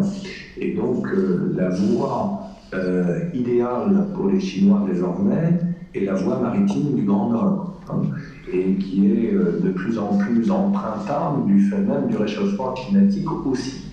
Donc vous retrouvez là par ailleurs une perception euh, du monde euh, à la fois utilitariste, bien sûr, par la Chine, euh, mais aussi stratégique. Et cette notion de stratégie est évidemment au cœur même de la culture politique chinoise, qu'elle soit communiste ou non et c'est une notion que la France notamment avait à son tour et qu'elle semble avoir pendant longtemps perdue. Euh, or, la stratégie, euh, c'est évidemment quelque chose d'extrêmement important euh, pour se projeter sur le temps long et être en capacité d'anticiper. les Chinois le font, je dirais, au quotidien. Et en cela, sans faire non plus l'apologie des dictatures, il faut bien dire que ce régime dictatorial euh, n'étant pas euh, remise en cause tous les cinq ans par un, système électoral, peut raisonnablement euh, se projeter sur 20 ans, sur 30 ans pour le développement de grands projets. bon, vous allez me dire que c'est une vision assez étriquée et là aussi, je fais preuve de contradiction et j'assume. C'est-à-dire que la France euh, avait une vision stratégique précisément du temps de De Gaulle, et De Gaulle n'en était pas moins démocrate et a accepté le jeu complètement démocrate aussi des élections. Et ça n'a pas empêché la France et de se doter de l'arme nucléaire, et de construire le Concorde, et de construire le TGV, entre autres grands projets. Donc, euh, euh, ce n'est pas d'ailleurs fondamentalement, je pense, de ce point de vue-là, la nature du régime qui remet en cause euh, une vision stratégique ou pas. C'est une volonté, tout simplement. Et donc la volonté, on l'a ou on l'a pas, encore une fois. Et euh, les Chinois, en tout cas, l'ont assurément, parce que ils sont guidés d'une manière, je dis, quasi obsessionnelle par ces humiliations du 19e siècle qui les darde et qui explique en grande partie le fait qu'ils veulent se préserver un avenir. Donc euh, il n'y a pas euh, meilleure euh, stratégie, évidemment, il me semble. Cependant, et je vais en venir à mon troisième point, cette stratégie chinoise est jugée, et à juste titre, comme hégémonique dans sa volonté de conquérir de nouvelles parts de marché et de remettre en cause fondamentalement euh, une vision occidentale du monde. D'où la création euh, d'institutions parallèles à celles existantes depuis l'immédiate après-guerre, notamment l'Organisation de coopération de Shanghai ou bien des grandes institutions bancaires qui sont directement euh, dirigées par les Chinois ou leurs affidés et qui permettent euh, précisément à la Chine sur euh, la scène internationale de s'imposer euh, doublement. En étant d'une part membre du Conseil de sécurité en tant que membre permanent de l'ONU, bien sûr, mais aussi en créant encore une fois ses propres institutions, ce qui lui permet de décupler évidemment son acte de présence partout sur la scène internationale et notamment en s'associant euh, à des pays tiers, que ce soit ceux de l'Asie centrale ou ceux naturellement euh, de l'Afrique. Donc je vais rebondir dans un instant sur ces aspects-là et, je suggère que euh, l'on fasse un tour de recueil de questions. en 1990, personne ne pouvait imaginer que l'URSS allait s'effondrer. que peut-on envisager de ce côté-là de la Chine? Très bien. Prends d'autres questions. D'autres questions. En sortant un, petit peu de la politique extérieure, euh, pouvez-vous nous en dire un peu plus sur la démographie et les grandes catégories sociales et générationnelles de, la population chinoise? Très bien.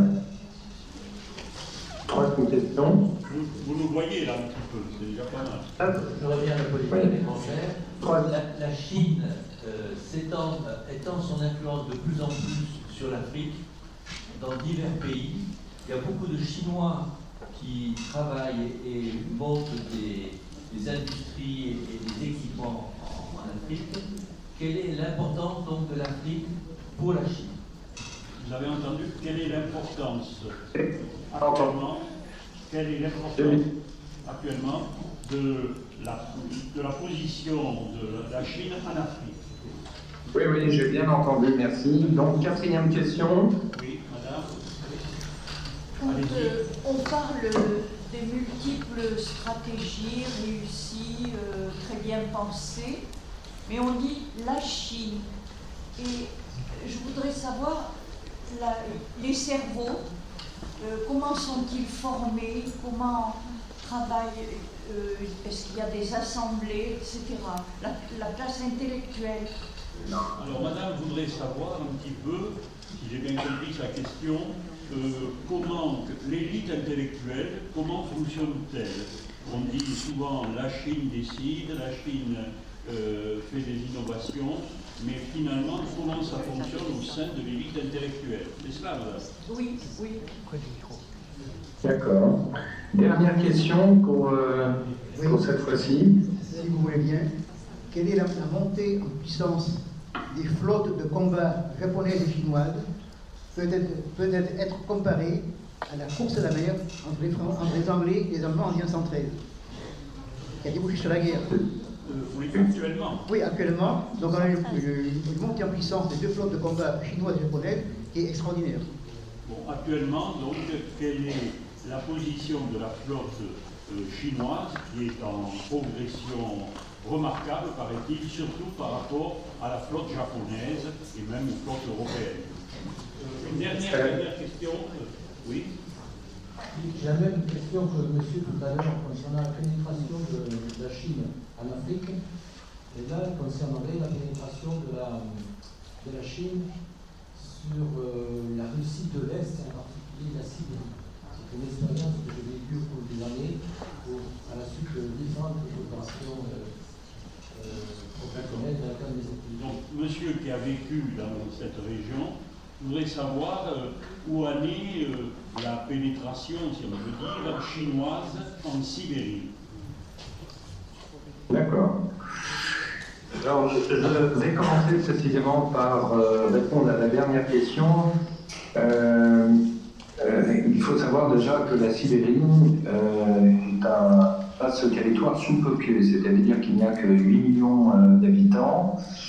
Et donc, euh, euh, la nature ayant horreur du vide, évidemment, cette, cette vaste région attire et suscite des convoitises. Et donc, on a pu noter au fil des années qu'à Vladivostok, notamment, le nombre d'enseignes, de magasins était désormais écrit en, chinois et non plus en cyrillique. On a pu constater aussi que dans la région d'Irkoutsk, il y avait, c'est-à-dire cette fois-ci dans la partie occidentale de, la Sibérie, il y avait des populations chinoises et un certain nombre de beaux BAUX hein, ont été concédés par la Fédération de Russie à euh, des exploitants euh, forestiers chinois ou à des paysans chinois, au même titre que le Kazakhstan voisin. Et cela provoque évidemment euh, des heurts, c'est-à-dire donc la naissance d'une forme de sinophobie. et ceci est assez intéressant parce que c'est observable dans l'ensemble de la périphérie proche ou un peu plus lointaine de la Chine. partout en Asie centrale également, on a le même sentiment. Et c'est un sentiment généralement qui va euh, euh, à l'opposé euh, pour l'opinion publique, à l'opposé de, de l'opinion des dirigeants, qui eux, évidemment, sont tous, de près ou de loin, plutôt pro-chinois et souscrivant au projet des nouvelles routes de la soie. Et c'est précisément cette asymétrie des opinions qui me paraît tout à fait intéressante, c'est-à-dire qu'on a euh, en tout cas pour ce qui concerne la Chine, un divorce consommé entre l'élite dirigeante et les opinions publiques. ça, ça paraît évident. Et pour actualiser le propos, alors euh, c'est purement spéculatif euh, de ma part, Pour le moment, comme vous savez, la Chine soutient verbalement tout au moins Vladimir Poutine et n'a pas condamné l'invasion russe de l'Ukraine. néanmoins, peut imaginer que Xi Jinping est assez prudent prudent par rapport aux sanctions occidentales qui ne manqueraient pas évidemment de s'appliquer également à la Chine. Et la Chine n'en a vraiment pas euh, besoin pour le moment et n'en a pas les moyens surtout.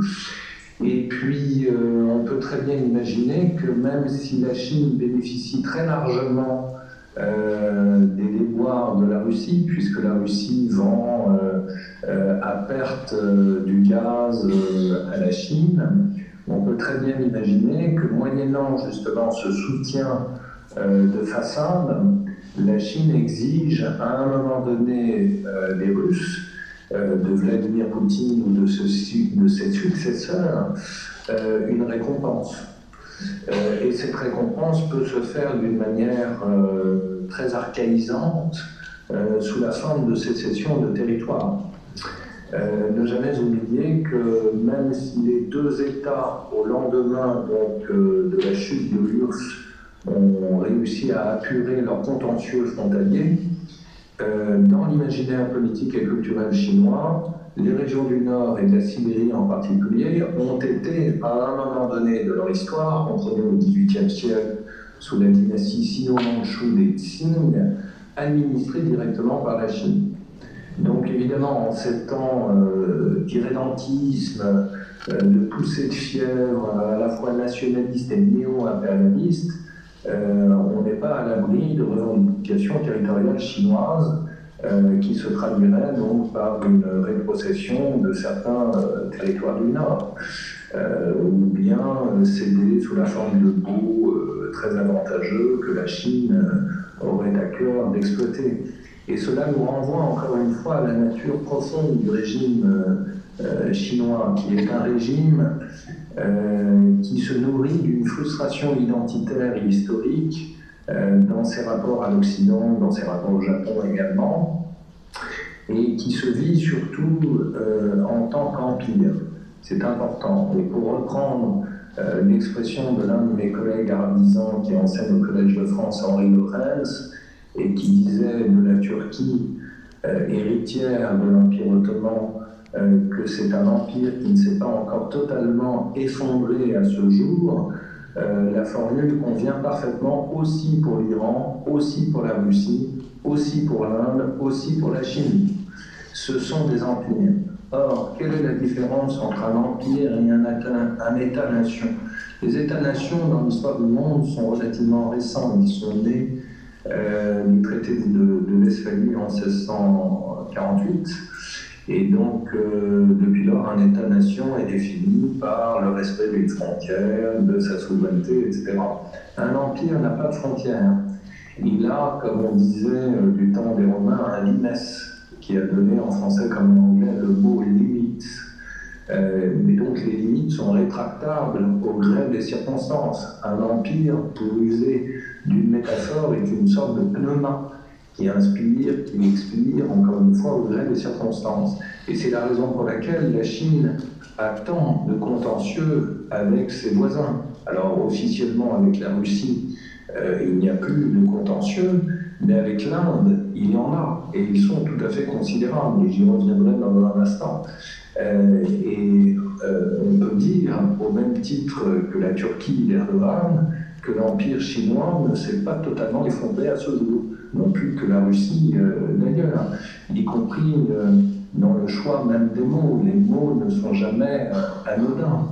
ils nous renvoient toujours à des réalités qui sont tangibles pour ceux évidemment qui les prononcent ou qui en font l'usage. Quand les Chinois parlent de mer de Chine, même si nous, Français, réemployons sans trop y penser cette appellation, euh, cela signifie encore une fois qu'a priori, la Chine pourrait légitimement revendiquer et légaliser euh, l'appropriation même de cette région qu'elle nomme mer de Chine.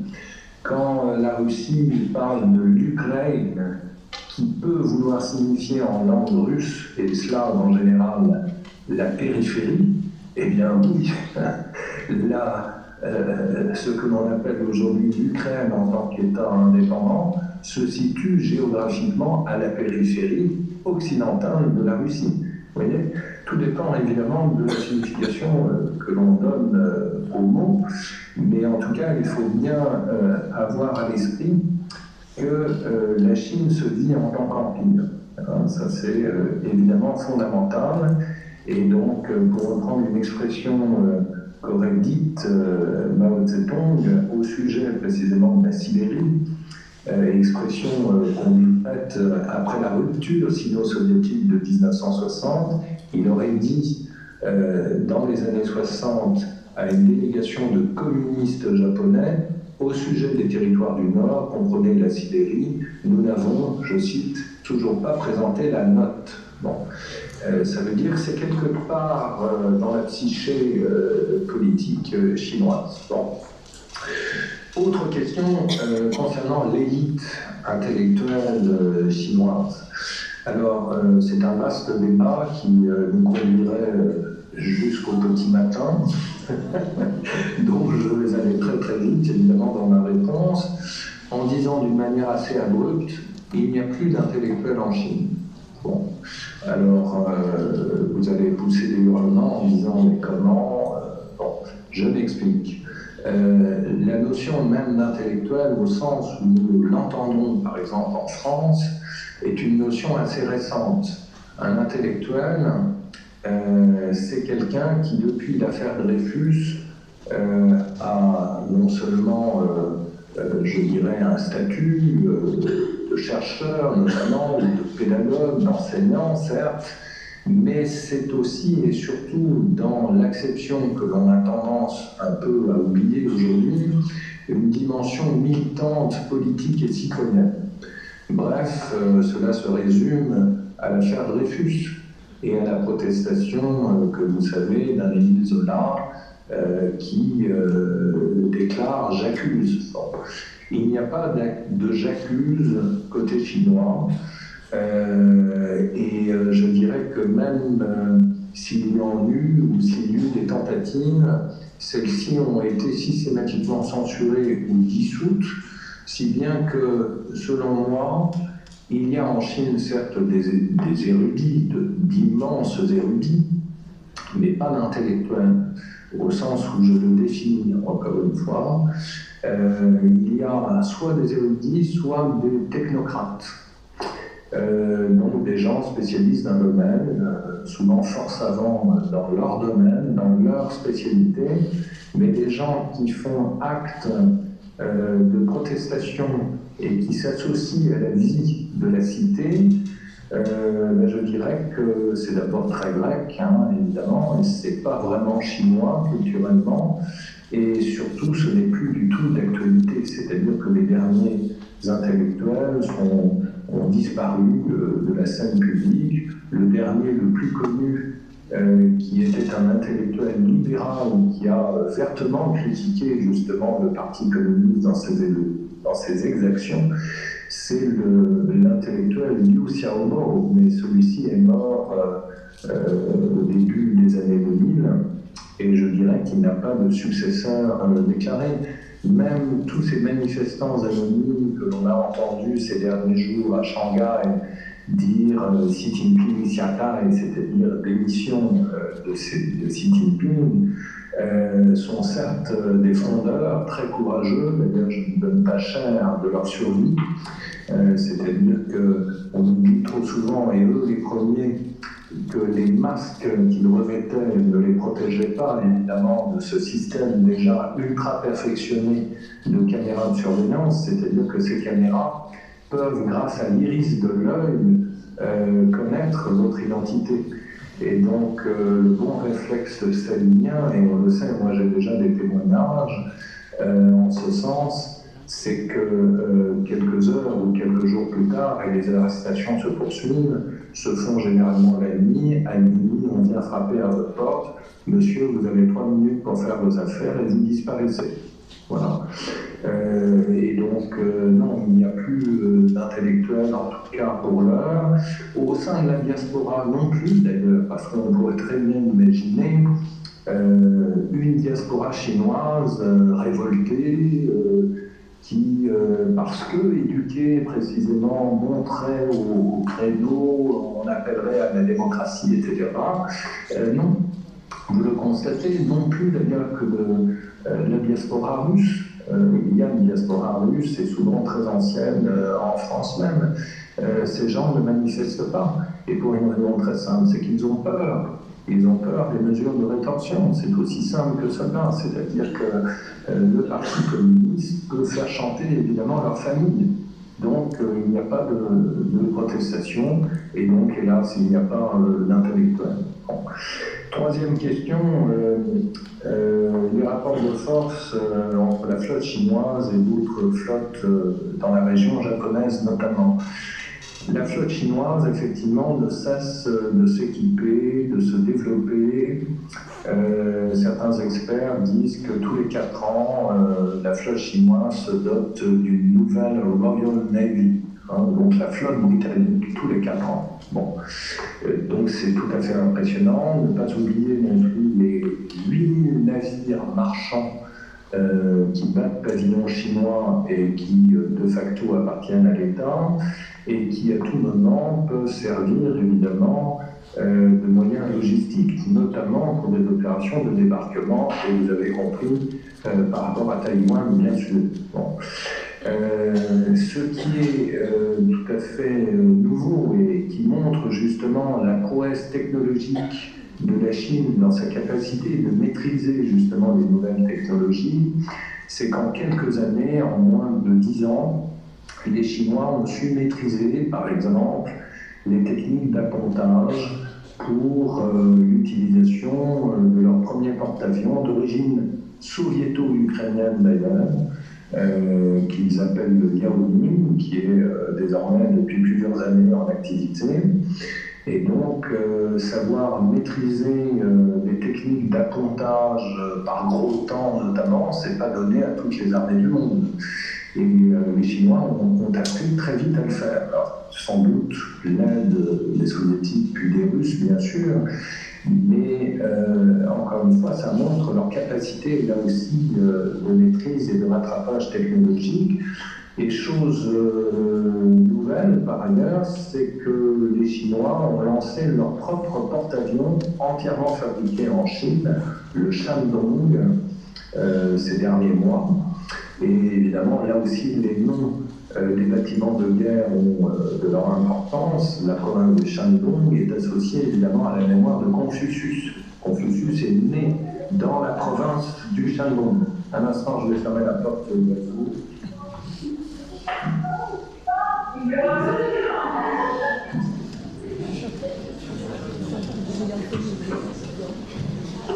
Voilà. Euh, c'est mon côté stalinien, j'ai fait peur à mes dissidents.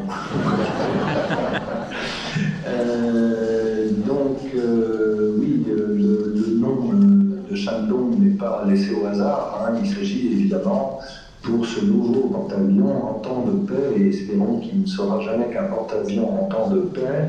Euh, il s'agit évidemment pour un porte-avions d'être avant tout l'ambassadeur de son pays. Quand vous avez le porte-avions Charles de Gaulle, et bien évidemment, euh, sur toutes les mers du globe, ou, presque, c'est la mémoire de Charles de Gaulle et la mémoire de la France, évidemment, qui circule sur les océans.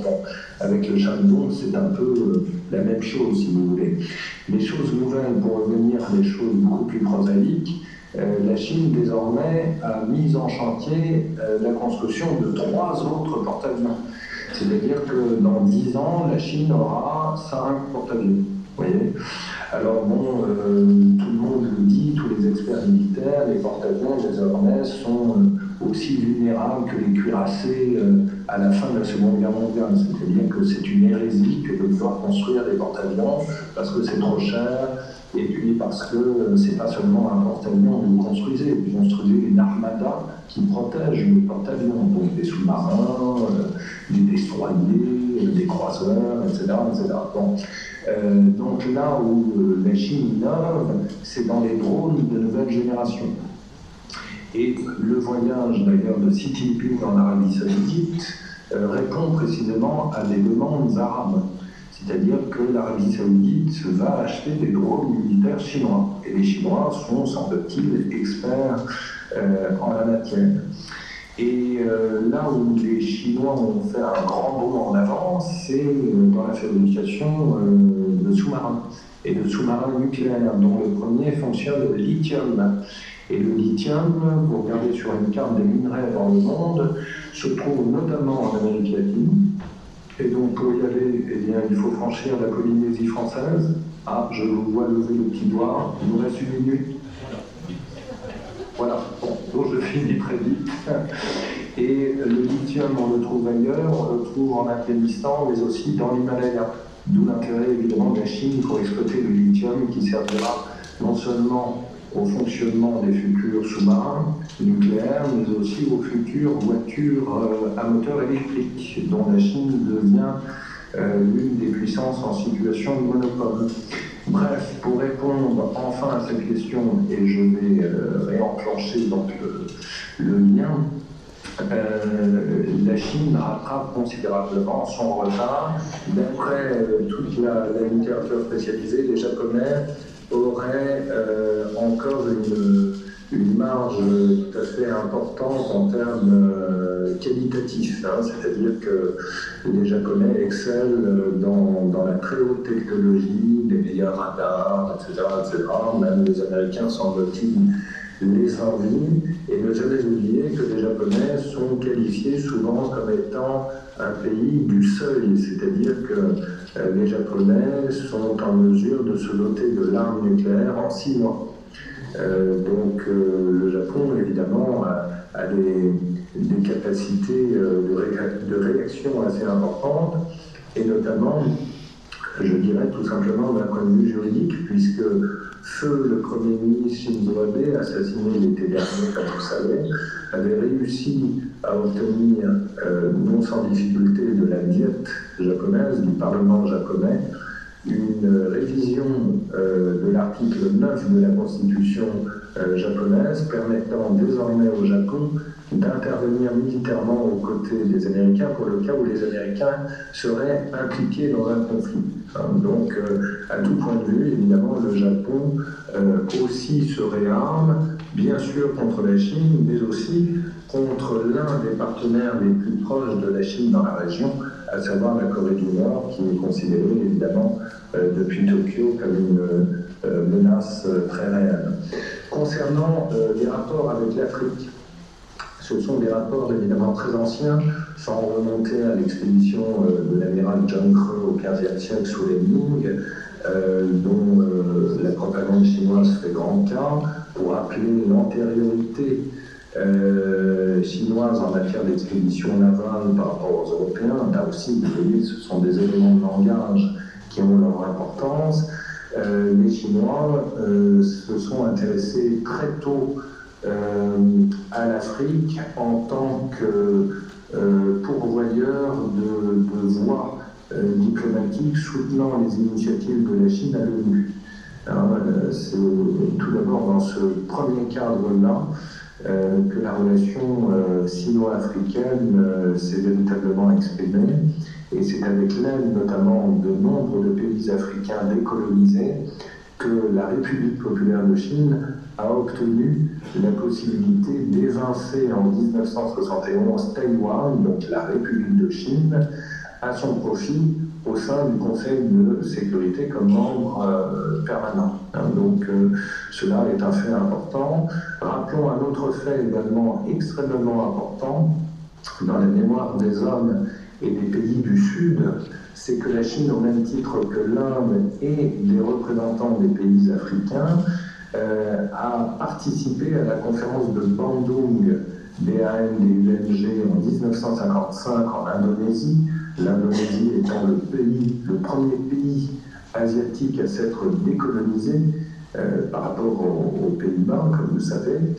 Et euh, Bandung a été la première conférence afro-asiatique euh, où se sont exprimés pour la première fois à la fois des Africains et des Asiatiques sur les grandes affaires du monde et où pour la première fois ils ont opté pour une politique de non-alignement non-alignement vis-à-vis de Moscou, ou vis-à-vis de Washington d'un point de vue de leur développement économique. Hein.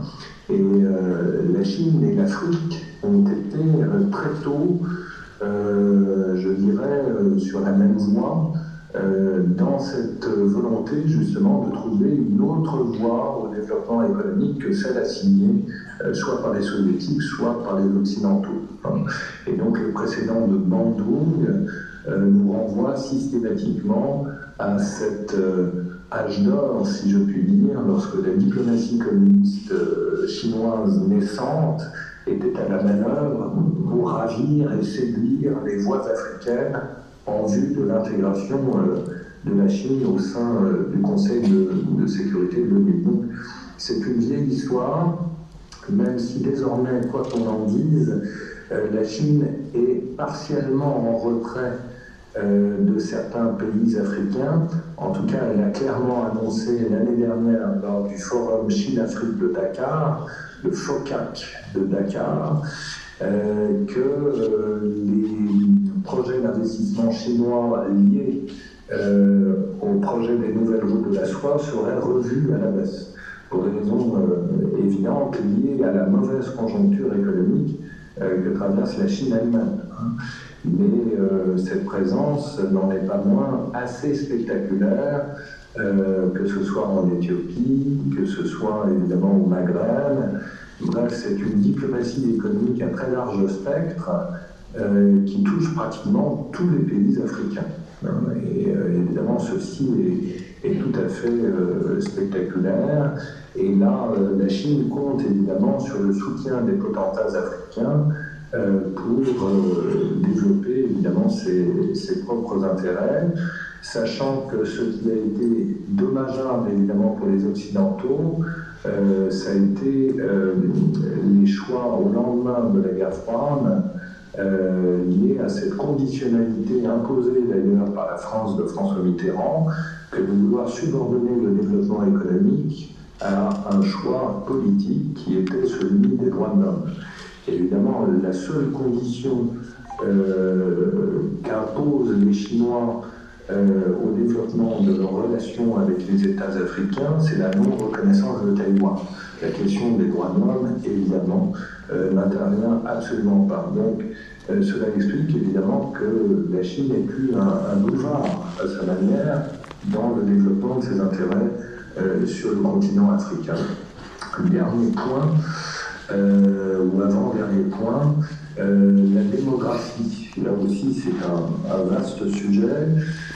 Pour dire les choses très rapidement, on a une population qui vieillit considérablement, donc euh, on a un pays qui est confronté à la fois à un problème qui est celui d'un pays euh, riche et en même temps un pays pauvre. C'est-à-dire, je m'explique, c'est un pays où il n'y a pas euh, de sécurité sociale, où le financement des retraites est défaillant, et donc c'est un pays qui se trouve dans une situation difficile, en tout cas beaucoup plus compliqué que l'Inde, dont la population, elle, est beaucoup plus jeune que celle de la Chine. Donc fondamentalement, le problème qui se pose à la Chine, c'est euh, comment allons-nous financer euh, les retraites? Euh, Puisque la population active s'analyse d'année en année. Et donc, il y a évidemment plusieurs solutions. La première, qui avait été retenue d'ailleurs en partie par les Occidentaux, euh, jusqu'à récemment, vous voyez la politique euh, de la chancelière Merkel dans le choix d'accueillir des Syriens, etc., cela répondait à un problème démographique, pas seulement humanitaire, démographique. Hein. Euh, et évidemment, euh, on sait toutes les difficultés euh, liées à l'intégration de ces populations d'origine étrangère, et les Chinois ne veulent absolument pas opter pour les mêmes solutions. Donc, la solution est tout à fait intéressante, même si elle, elle, nous renvoie à d'autres réalités qui nous sont fondamentalement étrangères c'est de développer la robotique. Et euh, le pays qui est en pole position euh, dans ce domaine, qui est confronté à un problème euh, de vieillissement grave aussi de sa population, et avant même la population chinoise, c'est la population japonaise. Et donc, la Chine mise beaucoup sur la robotique aussi pour pallier à toutes sortes de difficultés, pénurie de main-d'œuvre, euh, assistance également euh, logistique en ayant recours à des robots de nouvelle génération. Donc de ce point de vue-là, la Chine pourrait euh, et va très certainement innover du fait même de cette difficulté démographique à laquelle elle est confrontée. par ailleurs, que dire de plus On a évidemment la plus grande population du monde avec des densités humaine tout à fait considérable, avec un différentiel très important entre l'ouest et l'est du pays. C'est surtout l'est, évidemment, euh, qui subit ces plus grandes euh, densités. Même si on a des contre-exemples comme Chunxin, qui, rappelons-le, situé dans la province du Sichuan, bien qu'autonome, euh, est aujourd'hui la plus grande ville du monde. C'est 34 millions d'habitants. C'est-à-dire que vous avez grosso modo la moitié d'une population française qui tient en une ville. Donc là aussi, c'est une question d'échelle, une question de grandeur. Toutes les problématiques liées euh, au développement humain, ce que l'on appelle le développement humain, c'est-à-dire euh, mot valise qui désigne à la fois l'éducation, l'accès à l'hygiène, euh, la logistique, que sais-je encore, euh, et se pose à, des échelles qui ne sont absolument pas les nôtres, bien sûr. Hein. Et tout cela induit aussi des problèmes de nature environnementale tout à fait considérable. Quand vous avez une ville de 34 millions d'habitants, euh, ça pose évidemment toutes sortes de questions quant à la gestion même du rapport homme-espace, homme-environnement. Euh, donc ce sont des problématiques évidemment passionnantes et on pourrait décliner euh, le terme de démographie en, en de problématiques, y compris dans le sempiternel rapport tout aussi complexe entre le centre et la périphérie, comprenait la majorité rame et les minorités ethniques, 56 minorités ethniques officiellement répertoriées comme telles, euh, qui montrent bien aussi toute la difficulté euh, du gouvernement central et des régions quant à l'aménagement territorial. malheureusement, on n'a pas le temps de développer, mais l'idée forte à retenir, évidemment, euh, c'est la question euh, du vieillissement de la population et les éventuelles réponses qui seraient apportées par la Chine en la matière. Et puis l'effondrement de l'Union soviétique, donc au miroir de la situation chinoise, alors évidemment, on peut faire toutes sortes de pronostics et évidemment, personne n'était en mesure de dire euh, à la fin des années 80 que l'Union soviétique n'avait plus que quelques années, quelques, mois à vivre. Hein. ça, c'est tout à fait évident. Euh, néanmoins, il faut rappeler que euh, la configuration du monde a évidemment considérablement changé dans le sens où l'Union soviétique était une réalité fermée euh, donc vous n'aviez évidemment que très peu d'investissements français, par exemple dans l'Union soviétique, ce qui n'est plus euh, du tout le cas euh, dans le rapport Occident-Chine. Bien sûr, il y a de fait une interdépendance. Donc, que signifierait un effondrement du régime communiste chinois par rapport évidemment à la réalité économique du monde euh, que l'Union soviétique s'effondre, bon, bah, évidemment, euh, ça n'a pas eu un impact sur le plan économique par rapport à nos vies. Euh, même, je dirais, au contraire, sur le plan politique, si on est en train d'en subir les conséquences 30 ans, 40 ans plus tard. Mais l'interdépendance Chine-Occident, Chine-reste du monde n'a rien à voir justement avec la politique de bloc qui était celle euh, opposant l'Union soviétique au bloc occidental. C'est le premier point. Euh, le deuxième point, euh, il ne faut pas sous-estimer non plus que l'Union soviétique a été entraînée dans un conflit qui a très largement concouru euh, à la destruction du régime, tout au moins son, sa, sa, perte de légitimité auprès même de, l'opinion soviétique. c'est la guerre en Afghanistan. Et la Chine, précisément, est très certainement extrêmement prudente euh, eu égard à ce qui s'est produit par rapport à l'Union soviétique, que de ne pas vouloir être entraîné euh, de quelque manière que ce soit euh, dans un conflit dont elle ne verrait pas et dont elle ne maîtriserait pas l'issue. ceci est assez contradictoire par rapport à ce que je disais concernant Taïwan, notamment. Hein. Mais une chose, on peut faire un peu du chronique d'ailleurs, donc de l'histoire fiction, c'est toujours intéressant, que de rappeler notamment, et peut-être que les historiens un jour auront accès aux archives, euh, que de dire que le 4 février dernier, lorsque M. Vladimir Poutine s'est rendu à Pékin pour assister aux Jeux olympiques de Pékin, euh, Xi Jinping lui a dit, euh, ce qui montre le cynisme du personnage, surtout n'attaquez pas encore l'Ukraine, euh, ou en tout cas attaquer après la fin des Jeux Olympiques. Bref, ne gâchez pas notre fête. bon, ça veut dire donc que Xi Jinping savait parfaitement les intentions de Vladimir Poutine au sujet de l'Ukraine. Mais ce que je veux dire par là, c'est que si Poutine avait réussi à mettre à jour l'Ukraine en trois jours comme il l'envisageait, il y a fort à parier que Xi Jinping aurait déclaré la guerre contre Taïwan. Euh, et donc créant par là même deux fronts contre l'Occident. Euh, n'oublions pas que dans les faits, il existe toujours un troisième front, c'est la Corée du Nord, hein, qui régulièrement envoie ses missiles par intimidation euh, au large du Japon de la Corée du Sud. donc en réalité, nous sommes déjà en guerre.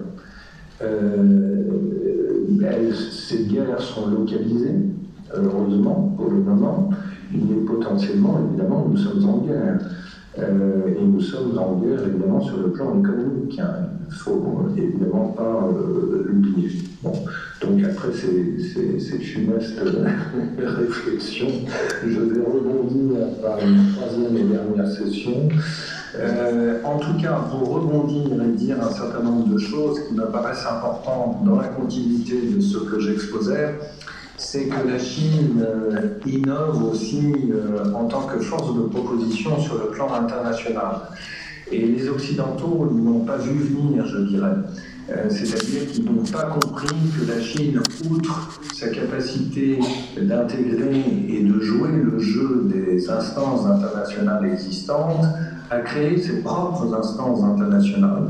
Et par là même, comme je le disais tout à l'heure, la Chine a décuplé euh, ses moyens de manifester sa présence, évidemment, et de parler souvent au nom de l'ensemble des pays du Sud, euh, au nom même de ses propres intérêts. Donc il y a là une, capacité euh, hors pair, je dirais, de pouvoir faire feu de tout bois et surtout d'innover. Alors citons quelques exemples d'instances internationales qu'elle a créées la plus importante à mes yeux est celle qui a été créée l'année même où la Chine intégrait l'OMC, donc en 2001. C'est l'organisation de coopération de Shanghai. Euh, qu'est-ce que l'organisation de coopération de Shanghai? C'est à ce jour la deuxième plus grande organisation du monde après l'ONU. C'est-à-dire que 45% de la population mondiale y est représentée.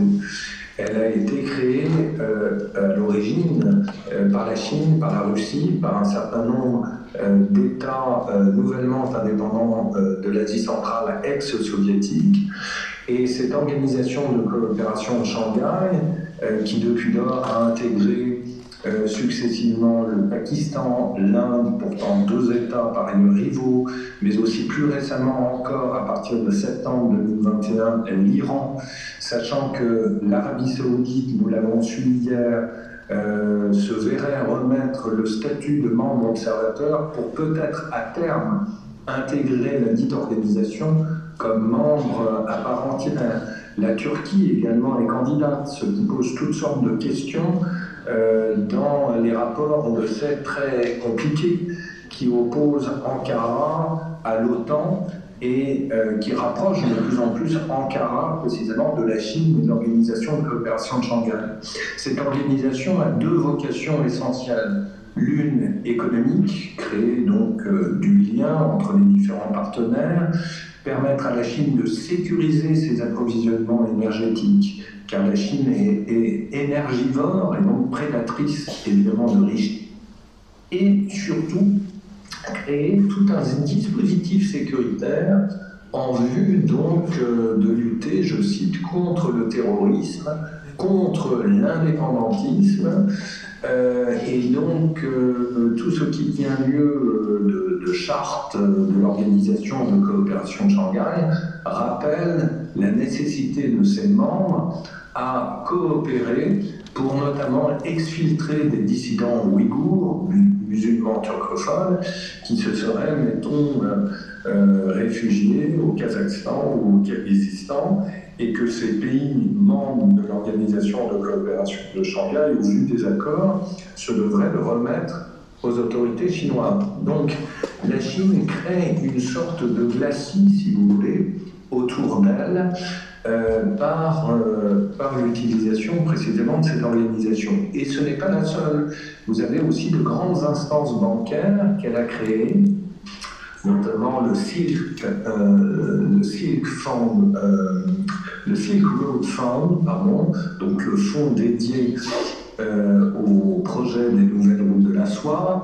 on peut ajouter aussi la banque euh, des investissements euh, pour les, infrastructures asiatiques, hein, qui a été créé également dans cette mouvance. Euh, on peut ajouter évidemment les BRICS, qui unissent, comme leur nom l'indique, le Brésil, la Russie, l'Inde, la Chine et l'Afrique du Sud, South of Africa. Et on évoque même depuis hier, décidément, le voyage de Xi Jinping à Riyad a de son importance, l'élargissement des BRICS à l'Arabie saoudite, avec à la clé la possibilité sans doute pour la Chine de payer son pétrole à terme, non plus en dollars, mais en yuan. Et donc, vous voyez, évidemment, le but de l'opération, c'est de contourner, évidemment, là encore, les sanctions occidentales et de marginaliser euh, l'étalon euh, international incontournable qui est le dollar. Euh, et quelque part, c'est là où réside évidemment le véritable danger. C'est un peu comme le jeu de Go, si vous voulez. Le jeu de Go a ceci de particulier par rapport au jeu d'échecs. Hein. On oppose souvent dans la littérature stratégique le jeu d'échecs au jeu de Go. Et pour cause, le jeu de Go ne cesse de recourir aux stratégies de contournement et de neutralisation de l'adversaire. Et donc, euh, vous voyez très bien, justement, euh, aussi bien par des choix de stratégie bilatérale que multilatérale, que la Chine essaye d'attirer vers elle euh, la majorité du monde, et des pays du monde issus évidemment des régions du Sud, d'une part, et d'autre part, essaye par là même, notamment sur le plan financier, de neutraliser la puissance américaine. Et donc ça voudrait dire quoi à terme On le sait bien, depuis la non-convertibilité dans les années 70 euh, du dollar euh, en or, par exemple, hein, et le fait que l'or, euh, le dollar pardon, soit devenu l'étalon international obligé pour toutes les économies du monde, on le sait bien, par ce biais-là, les États-Unis financent leur dette grâce au monde entier puisque de toute façon, ce sont les émetteurs de billets verts et qu'en retour, tout le monde se doit de recourir au dollar pour les transactions internationales. Donc, euh, pour briser en quelque sorte ce monopole, et on comprend d'autant mieux évidemment les échos favorables, y compris dans certains pays européens, euh, que peut avoir l'initiative chinoise, il s'agit de euh, casser euh, ce monopole d'État qui est celui des États-Unis. Euh, et donc, c'est là, encore une fois, au Brésil, le danger pour les Américains qui sont déjà criblés de dettes et euh, qui pourraient voir à terme, encore une fois, le dollar abandonné au profit, encore une fois, du yuan, voire même de crypto-monnaies, dont la Chine n'hésite pas à avoir recours. Alors on a quelques exemples, euh, certes à la marge, mais qui montrent euh, euh, que cette guerre financière précisément a déjà largement commencé. Toutes les transactions dans le domaine de l'exportation du soja, par exemple, entre le Brésil et la Chine se font en yuan. Alors, cela prête à sourire parce qu'on se dit, bon, ce n'est que du soja. Or, les Chinois sont les premiers consommateurs de soja au monde. Et ce que l'on oublie trop souvent, c'est que le premier exportateur de soja au monde, c'est le Brésil. That's Hein. Et donc, euh, les Chinois achètent depuis des années, désormais, du soja aux Brésiliens, non pas en dollars, mais en yuan. Donc, c'est très intéressant parce que, évidemment, à terme, c'est le pétrole qui pourrait être euh, tout autant euh, concerné, si vous voulez. Donc tout ceci est très intéressant parce que cela nous montre euh, encore une fois la capacité de la Chine et de sa diplomatie d'innover. Et ce que nous avons vu aussi avec la Covid-19, et c'est la perversion même de ce système, c'est de voir que la Chine a fini, grosso modo, par civiliser un très grand nombre des instances internationales déjà existantes. Un exemple tout à fait emblématique, c'est l'Organisation mondiale de la santé, dont le directeur, un Éthiopien d'origine, manifestement a été acheté par les autorités chinoises.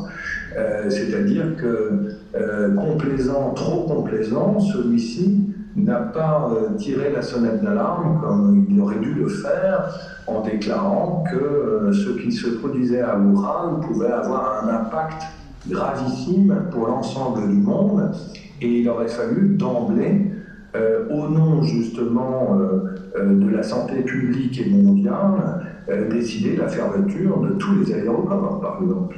Or, les aéroports ont continué à fonctionner pratiquement jusqu'à la fin février, début mars 2020. Et donc, cela est lié, évidemment, encore une fois, à une civilisation de cette instance internationale, mais on pourrait en citer bien d'autres. Euh, celle qui est, euh, je dirais, euh, d'une manière emblématique la plus, la plus terrifiante en soi, c'est l'instance qui a pour charge de, comment dirais-je, d'analyser de, tout ce qui a trait à la violation des droits de l'homme. Bon, eh bien, c'est un directeur chinois qui est en charge de cette instance. Euh, je ne me souviens plus de, son appellation exacte, mais cette instance dépend de l'ONU et son siège est en l'occurrence à Genève. Et ça, c'est tout à fait significatif. C'est-à-dire que c'est une façon, évidemment, pour la Chine de déjouer toute forme de critique.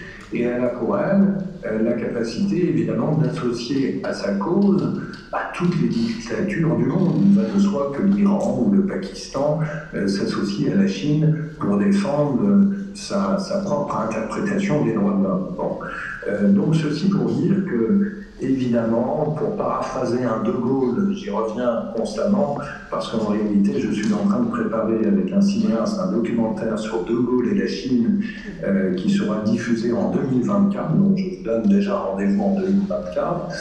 Mais euh, De Gaulle disait ceci de l'Allemagne en 1945, c'est le problème central de l'univers évidemment, lui, qui avait été confronté, comme la plupart de ses contemporains, à deux guerres mondiales, il savait de quoi il parlait.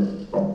Eh bien, je dirais, pour reprendre son expression, que désormais, le problème central de l'univers, c'est la Chine, précisément. C'est-à-dire que, que cela plaise ou non, que cela reste une abstraction ou non, euh, la Chine est désormais absolument incontournable. Et la meilleure façon, justement, d'en maîtriser le cours, euh, et la dangerosité, c'est d'apprendre évidemment à la connaître. C'est important, soit par l'apprentissage de sa langue, soit par les ressorts également euh, dont la culture chinoise euh, a, les secrets, parce que évidemment tout ce que j'ai dit par rapport au régime communiste chinois, qui est l'un des régimes les plus tyranniques du monde, ne saurait être appliqué systématiquement euh, à la population chinoise et encore moins à la culture chinoise. Il faut évidemment euh, là aussi être stratège, c'est-à-dire penser euh, au temps long. C'est ça qui est important. et je pense fondamentalement, et je conclurai pratiquement en ces mots, qu'il faut penser à la Chine déjà de demain. C'est-à-dire que les hommes passent, les hommes meurent, les institutions meurent, mais les pays restent. Et ce qui compte, évidemment, c'est euh, de parier sur une Chine que nous ne connaissons pas, mais sur une Chine assurément qui sera là encore demain. Voilà, merci beaucoup.